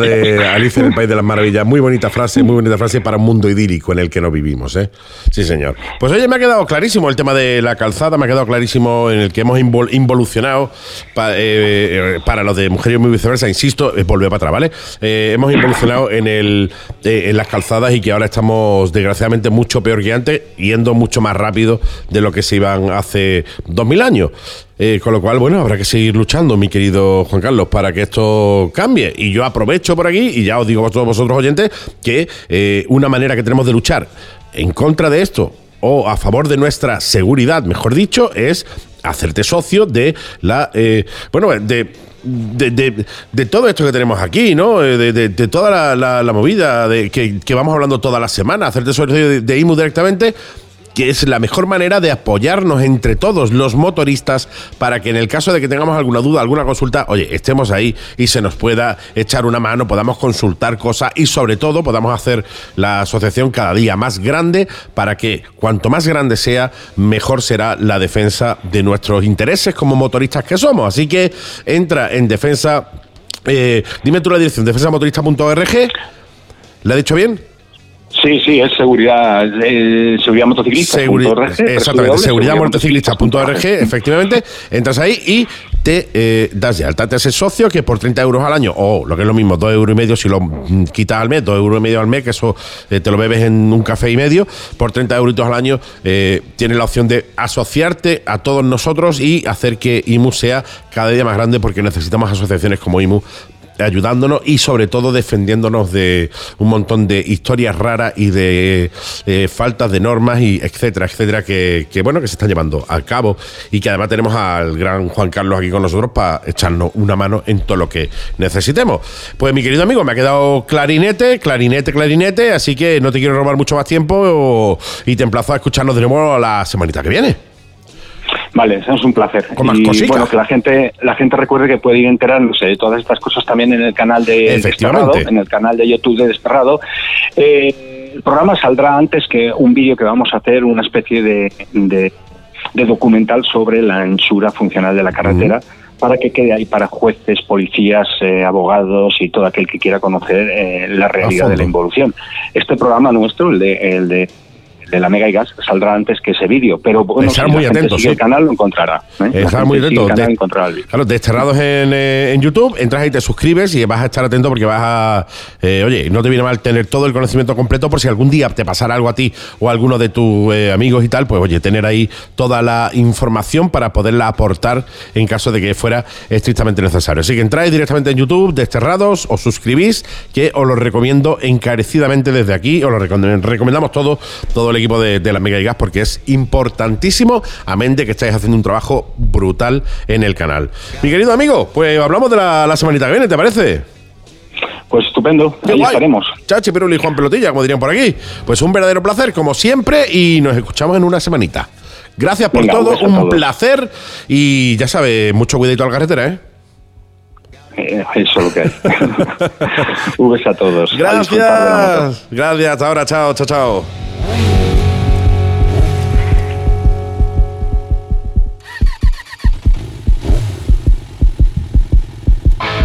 Y ya estamos por aquí, ya estamos por aquí de vuelta con nuestro querido Sergio, el suizo, y las noticias. Hola, ¿qué tal? Hola, buenas tardes. Qué maravilla, tío. Qué maravilla tenerte aquí, ¿eh? Siempre, siempre. Always. Always. We love you. Todo es magnífico, todo es magnífico. Sí.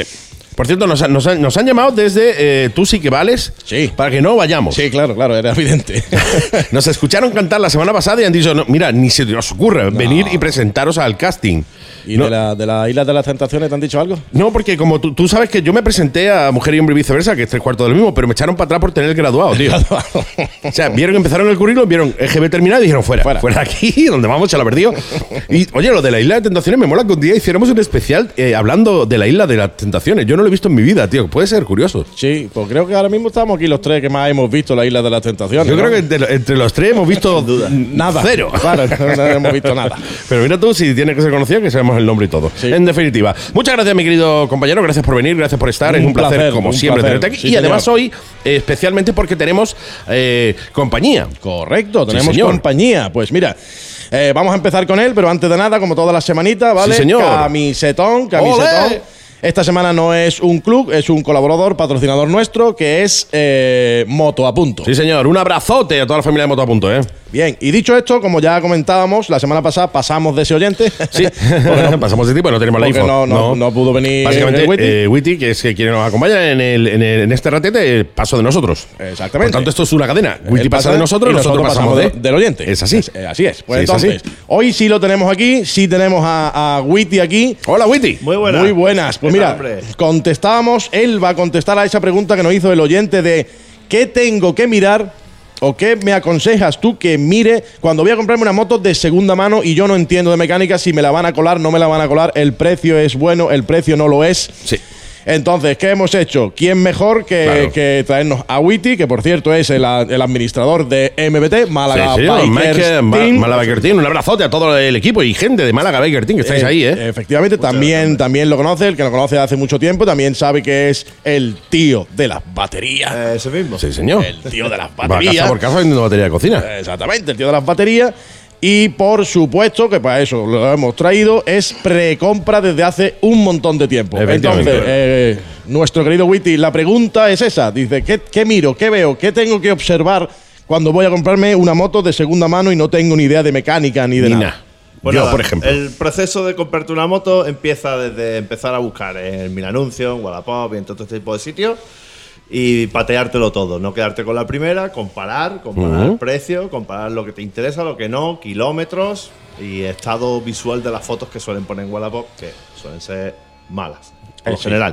Sí, sí, no es de bastante mala calidad. ¿eh? Mira, mira que no, sí, no enti- no entiendo yo eso. Vas a vender un vehículo y pones la primera foto, una foto que la moto Hecha comía de mierda, tío. La- Y dices tú, por Dios, sácala a la calle, tío, lávala y le haces la fotito en algún sitio gracioso, tío. Le voy, a, le voy a- le voy a mandar un saludo a mi amigo Jack y al Witty que tengo aquí. Es como si la foto la hubiera hecho yo, ¿verdad? Sí, sí, sí, sí. Como si la foto lo hubiera hecho Sergio. Incluso en el mismo estado de limpieza. ¿eh? Sí, sí, sí. Como si la foto fuera de la moto de Sergio. Pues nada, una vez que encuentras tu moto, el- al vendedor, pues pídele fotos, pídele Vídeos. historia, pídele vídeos, que sobre todo que te arranquen frío, que sí, que no. Bueno, con eso ya te hace una idea, porque no siempre la moto está cerca de tu A ver, lo casa. de que te arranquen frío, eh, eh, está la picaresca del vendedor de haberla arrancado 10 minutos antes. Eh, por supuestísimo. Lo que tienes que hacer porque te mando un vídeo, por ejemplo, de toda la noche, ¿vale? Grabe toda la noche dormido, ¿vale? Y la mañana siguiente se levante, desayune, no hay que no en cuánto, baje y arranque la moto. Sí, señor, buena idea. Sí, sí, sí, que son 12 horas de vídeo. Ya que, ves, sí. Nada. Y, el Pues pre- nada. y el precio que le vas a sacar la Y el moto. precio que le vas a sacar la moto. El siguiente paso sería eh, informarte a ti mismo con que informe de tráfico, informe Carfax, informe, bueno, hay ciertos informes en internet que te puede hacer una idea del número de propietarios, de, bueno, de varias cosillas que suelen salir los informes. Del número de propietarios en las motos no te asustes, porque las motos suelen tener muchos propietarios, porque cambiamos mucho de moto. Sí. O sea, si una moto tiene 20 propietarios, no te asustes, que es que es normal, y sobre todo si es una R que la tenemos, hay gente que la compra en junio y la vende en septiembre. O sea, es así. Sí. No te asustes. por Motero eso. de verano. Sí, sí, motero de, de pro, de ese Eh, 6%. a ver, Summer Bikers. bueno, una vez que has quedado para ir a ver la moto en persona, si puedes ir a verla en persona, que sería lo suyo. Aunque también hay empresas que te traen la moto y le Sí, hacen sí, pequeño sí, precompra, pero lo ideal es ir, a verla en persona. Ser posible, vete con un amigo. ¿Por qué? Porque a ti te va a cegar el entusiasmo. Tú tienes muchas ganas de esa moto y entonces te da igual. Da igual que la moto esté hecha una porquería porque tu entusiasmo va a querer esa moto. Sobre todo cuando son primeras motos, que- ¿eh?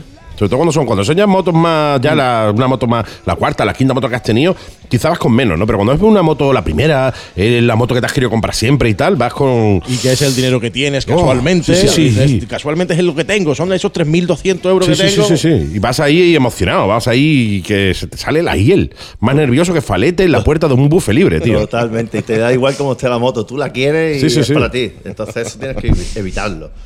¿Vale? Cuando llegue a la moto tampoco muestres mm, que es tu moto. ¡Oh, la quiero! Porque si no el vendedor va a decir, ¡buah, madre mía! Este ya está No, del no, bote. ¿eh?". no- no le van un duro. No le, no le descuento 50 Ay, céntimos. ¿vale? Vale, voy a subir 10 euros ahora. ¿Vale? Y entonces, bueno, pues lo, lo ideal para empezar Cara de a ver. póker, cara de Llegas allí con cara de póker, hola, ¿qué tal? Hola, ¿qué tal? Sí, bueno, no es la que yo no es la que yo buscaba, pero bueno, ya que, está- ya que estamos aquí, Sí, venga, enséñamela. enséñamela. Lo ideal para empezar a ver la moto, pues sería en frío, por supuesto, aunque, bueno, muchas veces te la van a enseñar en caliente, pero es que en frío tienen más, más ruido y se pueden observar otras cosas que en caliente no. Y entonces tienes que empezar a mirar la moto ordenadamente, no, no te disperses, no mires delante, detrás, delante, en medio, va, me la quedo. No. Empieza de un lado para otro, del otro lado para uno. Exacto, eso es lo ideal. Pues si empiezas por delante, pues empieza mirando eh, neumático, cómo está, discos de freno, Que estén bien, que no estén boleados. Exacto. Bueno, eso no, no lo vas a poder averiguar y como las motos como norma general no te dejan probarlas, Mm. el, el que esté un disco a la vez no lo vas a notar. Pero Sí, bueno, bueno, que tenga, la que tenga, por ejemplo, la horquilla con una fuga, sí vas a notar que sí tenga vas una fuguita de, de aceite. Por supuesto. Y si la horquilla tiene chinazos, tiene eso, pérdida de aceite, o la han limpiado mucho y está Impoluta. sospechosamente limpia. Está impoluta, ¿eh? Claro. Todo eso, pues. Yo, ca- yo cada vez que yo compré una moto siempre he dicho, no la libies, no la laves. Mm. Ya la lavaré yo. No te preocupes, tú déjala como está. Yo ya la lavo. Es la mejor manera de ver si tiene algún tipo de fuga. Totalmente. Es un detalle, como ha dicho Witte, súper importante que tú vayas y la moto esté impoluta. Sí, sí, sí. Dice, algo ha pasado aquí. A ver, puede ser que el tío sea realmente limpio, no como tú, ¿no? Sí. O- Entonces el tío coge y diga, yo lavo la moto, a ver, yo tengo Y un van dos, y Ah, van yo- dos, yo bueno, y las que te quedan. Yo tengo un vecino, tío, al que le mando un besote enorme, que eh, todos los viernes lava su coche y la moto. Tiene el coche y la moto más limpio que he visto en mi puñetera vida. O sea, puedes comer en esa moto. Sí, sí, en la mía no vaya a comer. No, la tuya no se me ocurre acercarme. Pero pues puedo haber una infección. O sea, de hecho, la tuya la están estudiando ahora para sacar la vacuna del COVID. Sí, sí. Es lo que te digo, ¿no? El, Sep- el Seprona me ha prohibido lavarla. Sí, sí, normal, hay ahí alguna, alguna especie, Especie nueva, nueva ahí, bueno, eso seguro, seguro. En fin, bueno, ya hemos visto que la moto estaba bien. No le digas que la lave, la deje como está y empezamos desde adelante. Horquilla, ya hemos Exacto. pinado la horquilla, chinazo, etcétera. Exacto. Pues ya que estamos mirando la zona de la horquilla, miramos desgaste de pastillas, desgaste del disco, que eso sí, con el dedillo, pues pasándolo más o menos. Si tiene se ve. Algún, algún escaloncito o algo. Exacto. Ya que estás por ahí agachado, echa un vistazo al radiador. Bueno, agachado, te tiene agachas. pedrada, Agacha tú, yo no estoy para agacharme ya. A la edad que tengo, yo puedo mirarlo de lejos que se ve más perspectiva. Pero, pero para eso te has llevado al amigo. Al amigo. al Eh, amigo, exacto. Y le dice que se agache. ¿eh? Exactamente. Cáchate, es tú que estás más cerca, no te llega uno más bajito. Tú que estás más cerca del suelo, agáchate tú. Mira descuadre de las carcasas, que las carcasas frontales, sobre todo cuando hemos tenido un golpe frontal, si la araña, que es la estructura que sujeta la, la parte frontal, no se ha cambiado, normalmente la carcasa está un poco inclinada hacia Sí, un lado. y en la junta es donde se nota que Exacto. aquello ha pasado algo. Exacto, de que un, un carenado de aquí está a un milímetro y el otro está a cuatro. Sí. Y dices tú, hostia, aquí ha pasado algo. que ha pasado algo, sí. Está descuadradilla, pues parece que haya tenido un golpecito o un golpetazo. Eh, entonces, bueno, pues ya que estamos por ahí mirando, pues también mirar las soldaduras del chasis, que hay por ahí chasis resoldado y bastante mal. Eh, básicamente, mira todo lo que tú piensas que en un golpe se hubiera roto. Sí, buena opción, buena opción. Sí, Claro, señor. O si, por ejemplo, un espejo está viejo, un espejo está muy nuevo, una maneta está vieja, una maneta está nueva, dices tú, pues esta ha caído Por este lado. Pues Claro. entonces ya céntrate en ese lado y mira a ver si fue un simple roce, Raspón, un sí. arrastrón, o si ha sido una talega gorda. Porque claro, volvemos a lo mismo, como muy seguramente no puedes probar la moto, no vas a poder probar si la moto al frenar se va hacia un lado. A ver, eh, ¿puedes probar la moto? Yo siempre digo lo mismo, tú quieres probarla sin problema. ¿Cuánto te da la moto? ¿3.500 pavos? Tráeme los 3.500 pavos, déjamelo en la mano, fírmame un contrato de que te hace responsable en caso de que la moto, de que te caigas con la moto y te vas y la prueba. Que ahora resulta que, te, que la prueba no se cae y tal, y no te gusta, pues te devuelvo los 3.500 pavos y a volar. Pero mientras tanto yo tengo la seguridad de que si tú pegas una papa con la moto no me la voy a comer yo. Claro, o que te la roben. O que te la roben también, la roben. que es una opción. DNI falso y a volar. ¿Qué ha, qué ha pasado? ¿Qué ha pasado? Ha pasado, sí, sí. Bueno, pues eh, ya pues también ponte a mirar un poquito el motor, eh, que no tenga fugas de aceite por la tapa de balancines, por ejemplo, muy típico en las Kawasaki. Sí, señor. Eh, que el, el ruido de distribución cuando arranca que no haga Salvo, salvo que ¿cómo sea una? Ducati con embrague seco. Exacto, que parece una Ducati sin serlo. Eh, No sabía yo que llevaba esta onda el motor Ducati. Sí, ¿eh? ¿Desde cuándo? Exactamente. Mirad que el ralentí esté estable, que no esté muy para arriba, muy para abajo. Mm. Bueno, que todo eso tiene solución, todo lo que estoy diciendo, pero claro, ya todos los. Todo es echarle pasta a la moto, claro. Echarle pasta a la moto, sí. Claro.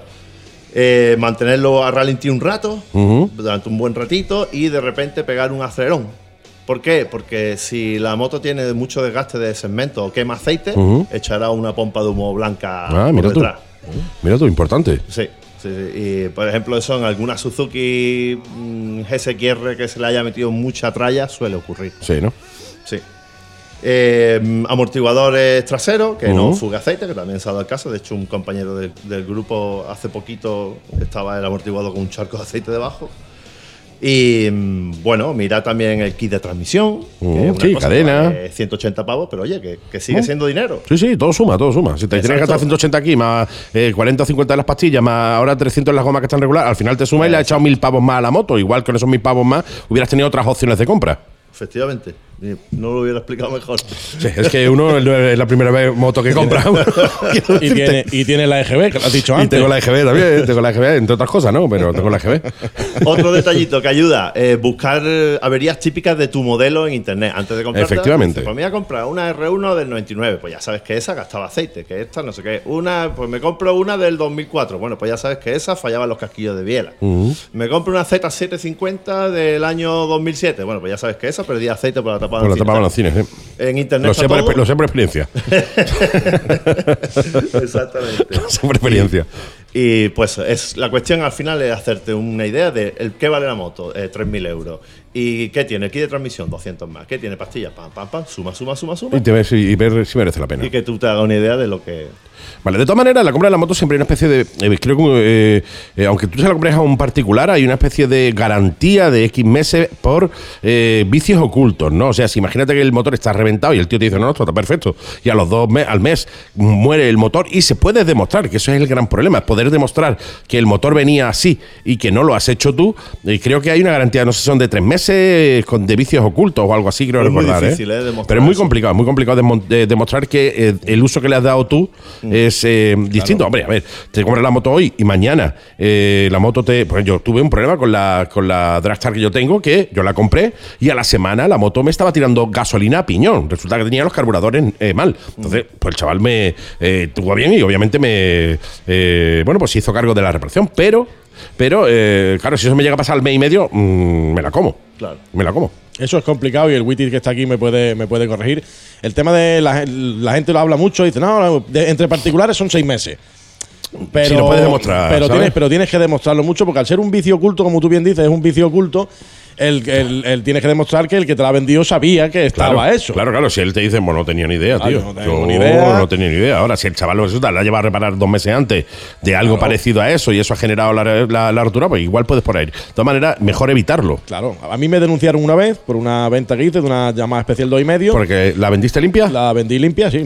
Por eso te denunciaron, Me tío. denunciaron por eso, porque estaba limpia. Dice, esto no puede ser, imposible. Posible, tío. Algo tiene. Y me llamó el tío, no sé si a las 4 o 5 meses, y me dijo que el motor se había roto y quedó demostrado por taller que el hombre se le había olvidado de. Echarle aceite. Aceitito esas a la cosas. moto, ¿sabes? ¿Eh? Esas cosas que pasan. No le había echado el hombre aceite y quedó demostrado por taller que él no estaba. Claro, tú te pones, te pones que si freidora, que si ahora la sartén, pues claro, de la moto no te acuerdas. No te acuerdas de la moto, claro. Claro, claro. Es así. O sea, te pones a echar aceite por todos lados y se te olvida el principal que es de la moto. Efectivamente. Qué guay. Bueno, pues alguna alguna sugerencia más, alguna cosita. Pues, de todas maneras, no. eh, os digo, oyentes amigos, que ahí lo tenéis. eh, si queréis buscarlo, pues en Málaga Becker Team lo podéis localizar directamente para que os acompañe él. Obviamente, él eh, se dedica a eso, quiero decirte, no te lo va a hacer de manera altruista, al igual que todos curramos para ganar algo de dinero, ¿no? Pero eh, lo tienes ahí que es un profesional y que él te va a decir realmente si eh, merece la pena la moto o no merece la pena la moto. O sea, el hecho de llevar a un profesional como Witty hace que tú tengas la tranquilidad de que la moto que te vas a comprar está en orden, está en el precio que tú quieres, que no te la van a colar y que eh, no vas a pagar más a posteriori por, eh, por cositas que le hayan podido salir a la Bueno, moto. aún así hay algunas ñapas también tan bien hechas Sí, que bueno. incluso a mí me la cuelan de No, eso es normal, quiero decirte. No, tú no vas a desmontar la moto por completo allí delante del tío y la vas a montar Exacto. otra vez. Tú vas a ver lo que, lo que se puede ver realmente, ¿no? Porque hay aditivos para quitar ruido, hay, hay un montón de trampas y O, o, por ejemplo, yo eh, una moto que tuve, el primer cambio de aceite que fui a hacerle, quité el tornillo y estaba el tornillo con teflón, el Ajá. de- el de aceite. Qué curioso. Y es porque la rosca estaba muerta. Estaba hecha- y tuve que hacerle rosca nueva al cárter. Claro. Claro, tú el día que te vas a comprar la moto no le vas a quitar el tornillo No de le va a quitar el tornillo. Fue la que lía tú allí, a ver. Eh, Pero, bueno, como, como ha dicho Andy, hoy lo, tenemos, hoy lo tenemos aquí presente con nosotros, pero no seguimos con la, como hablamos toda la semana, interactuar, mensajes, Sí, señor, WhatsApp, sí, señor. duda que surja, siempre se la podemos trasladar y que nos puede contestar de Por una supuesto forma o de otra. Así que aquí nos tenéis para lo que haga falta. Sí, señor. Pues oye, mi querido Witty, que sé que te tienes que, que dar el piro, porque eres un tío súper ocupado, súper liado, así que hoy un placer tenerte otra vez por aquí por el programa. Eh, gracias vuelve cuando quieras, pero insisto, insisto, pues, cuando vuelvas, ¿vale? Eh, no vuelvas con las manos vacías, tío. Que tú serás muy grande, pero aquí con las manos vacías, ni mi hijita. Bien, bien, bien. Me Boca, traeré- te digo, ¿no? algo. Bocata, bacon, Bocata de bacon, queso, un par de cervecitas sin alcohol, lo que sea. ¿Me puedo traer un bocata de la ñora de esto que no te cabe en la boca? Me la has quitado la boca, idea. macho. Sí, señor, sí, señor. Pues te tomo la palabra porque el bocata no te la has traído. Si no te tomaría Oye, es que el cerrado, bocata. También es verdad, por ahí te va a librar. Sí. Gracias, Witty, un placer tenerte en el programa. Muchísimas gracias a ustedes. Muchas gracias. Gracias. Y ya sabes, a tener cuidado con la, con la moto, con la carretera, tener mucho cuidado vosotros que estáis ahí y siempre eh, os diré lo mismo, mucho cuidado con la carretera porque la carretera las, las carga- las carga el diablo. Continuamos, mi querido Sergio, dejamos atrás a Witty que se ha tenido que marchar y Sí. continuamos con la sección de noticias. Continuamos con la sección Oh, de, perdón, de agenda, agenda. De la agenda, Estoy de la ahí, estoy, agenda. que no sé dónde estoy. Ni que decir tiene otra semana más que estamos ya estamos algún levantamiento, hay algún como por ejemplo aquí a Laurín de la Torre que Sí. ayer miércoles tuvimos la suerte de, de que os levantaran el, el, El no, comercio. el, comercio. El comercio, ¿eh? No, seguimos confinados perimetralmente, pero por lo menos el comercio le da un respiro al Le comercio. Oye, desde aquí, ya sabéis, sí. apoyamos absolutamente a todo el pequeño y mediano comercio de Málaga y all around the All world. around the world, Os necesitamos, necesitamos el pequeño y mediano comercio, con lo cual vosotros cuando podáis, eh, si podéis, eh, haced compras en el pequeño y mediano comercio, en vuestra tienda de barrio, en esa pequeña tiendecita que te vende eh, los guantes, la chaqueta, eh, que en Las la frutería. las mandarinas, las la- hamburguesas, claro, lo todo. que sea, lo que sea, hacerlo en el comercio de barrio porque es ahora más que nunca necesitamos activar la, la economía pe- pequeña. exactamente. Entonces, gracias, gracias a, a Dios, por decirlo de alguna manera, eh, los contagios están bajando, se ha abierto ciertos municipios, pero como tú hemos estado hablando hace cinco minutos, Andy, nos, nos han mandado un mensaje Sí, diciendo sí. que podemos ir a tal sitio y a tal otro. ¿Puede? Puede. No. Pues sí, bueno, sí, poder puede, Sí. después ya me lo Ahora, nos si lo quieres, cuenta. escúchate otra vez las noticias, la última, ¿vale? La última. La última. está. Entonces, los cierres perimetrales eh, siguen estando. Sí. Eh, he visto esta semana que hay cierto, ciertas dudas. Para que te quiten el cierre perimetral, tiene que bajar de 500 sobre 100.000 la incidencia. Entre 500 y 1.000 lo que tenemos es el cierre perimetral. Y los negocios abiertos, y pasando de los 1.000, tendríamos el cierre perimetral y lo no esencial cerrado. Entonces vamos a esperar un poquito más, lo estamos haciendo bien. Eh, y ya tendremos rutas y ya haremos un montón de cosas. Fantástico, estupendo, Eh, maravilloso. detalle, detalle negativo de esta semana, detalle negativo de esta semana, Andy, tío, tú lo habrás leído también, es que la edición Piraña Experience, nuestros amigos, compañeros, esos fenómenos de los Piraña Bike, Qué grandes. Pues tenían, el año pasado tenían previsto en la Piraña Experience y la tuvieron que suspender, evidentemente, por la, por la pandemia. Por la ¿no? pandemia, claro. por la pandemia. Pero, pero dieron la opción, porque son unos fenómenos, dieron la opción de eh, te devolvían el dinero o lo podías guardar para la edición, Para la de- para la la edición edición 2021. 2021. ¿Qué pasa?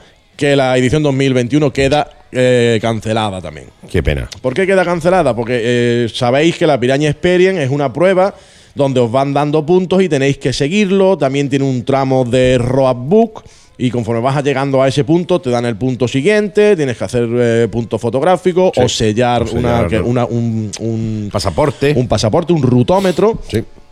Entonces, como no sabemos para dónde vamos a ir, Málaga está cerrada, no se puede, no se puede mover nada, entonces No hay manera de organizarla. no hay manera de Que no organizarla. hay manera de organizarla, porque claro, ¿cómo, cómo organizas tú una, una ruta por todo a Málaga Si no puedes salir. Si no sabes por dónde que van a estar cerrados y que va a estar que va, y abierto. que va a estar abierto, correcto. Es lógico, sí. Entonces, la edición 2021 queda cancelada también. eh, y en esta ocasión, para no. Ellos han pensado que para no seguir manteniendo, que parezca que esto es. No sé, te devuelven el dinero. Claro, A totalmente. Eso, eso no es la y ya duda. el año que viene, Eh, pagas, pagas, de nuevo y a volar. pagas de nuevo, con la salvedad de que esa persona que tenía pagado desde la edición anterior no va a perder su estatus de veterano. Bien, Vale, bien, o sea, bien, bien, me parece muy bien, me parece una buena opción. Que te devuelvan en el dinero, porque yo soy uno de los que ha pensado, si son 25 euros, creo que era en la inscripción, yo te la dejo ahí. Te la Si dejo ahí para el año que viene, si para el no siguiente, me, no me, no me pas- no me Vamos a salir de pobre. No vamos a salir de pobre. Pero lo van a devolver, ¿no? Entonces necesitan un correo. Necesita que, que mandes un correo a piramálaga.gmail.com. Los inscritos, de todas formas, mirad en, la- en co- en vuestros correos porque os han contestado. Si no os han contestado, os han contestado, lo pedís. Pero a ese correo, como digo, piramálaga.gmail.com, mandas un correo con nombre, apellido, dorsal y cuenta bancaria. Para que te hagan eh, la devolución. Para que te hagan la devolución, correcto. Qué buenos son, tío. eh, Qué buenos son los pirañas. entonces, desde aquí no nos queda otra mm, familia que mandaron mucha fuerza, mucho ánimo.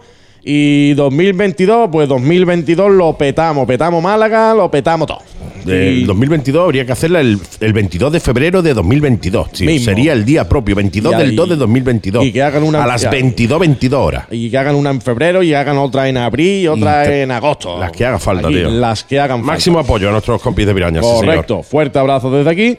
Entonces, ¿qué más? ¿Qué más? ¿Qué más? ¿Qué más? Ah, sí, la semana pasada anunciábamos, anunciábamos un- una, una entrevista súper chula que no, Sí, quería, señor. que no queríamos decirlo para que fuera sorpresa. No sé, Andy, si quieres sí, que, sí, que no, la no, la, digamos, la- ¿no? la vamos a decir, vamos a la semana que viene vamos a, a entrevistar aquí en el programa a bueno pues a alguien que eh, es el presidente de, de uno de los motoclubes con más solera, ¿no? Es el eh, habla- hablaremos con Mariano, que es el presidente de la leyenda continúa, La tío. leyenda continúa, correcto. Un, un tío que conocéis muchísimo. Sí, Desde aquí de Málaga hay mucha gente que se, que se va a la leyenda continúa. Invernal de enero, que como ya anunciábamos en el programa anteriormente, también ha, tu- ha tenido que ser cancelada. Pues vamos a tenerlo. Vamos a tener a Mariano Parellada aquí, que nos cuente eh, sus, próximas, sus próximas ideas, que nos cuente.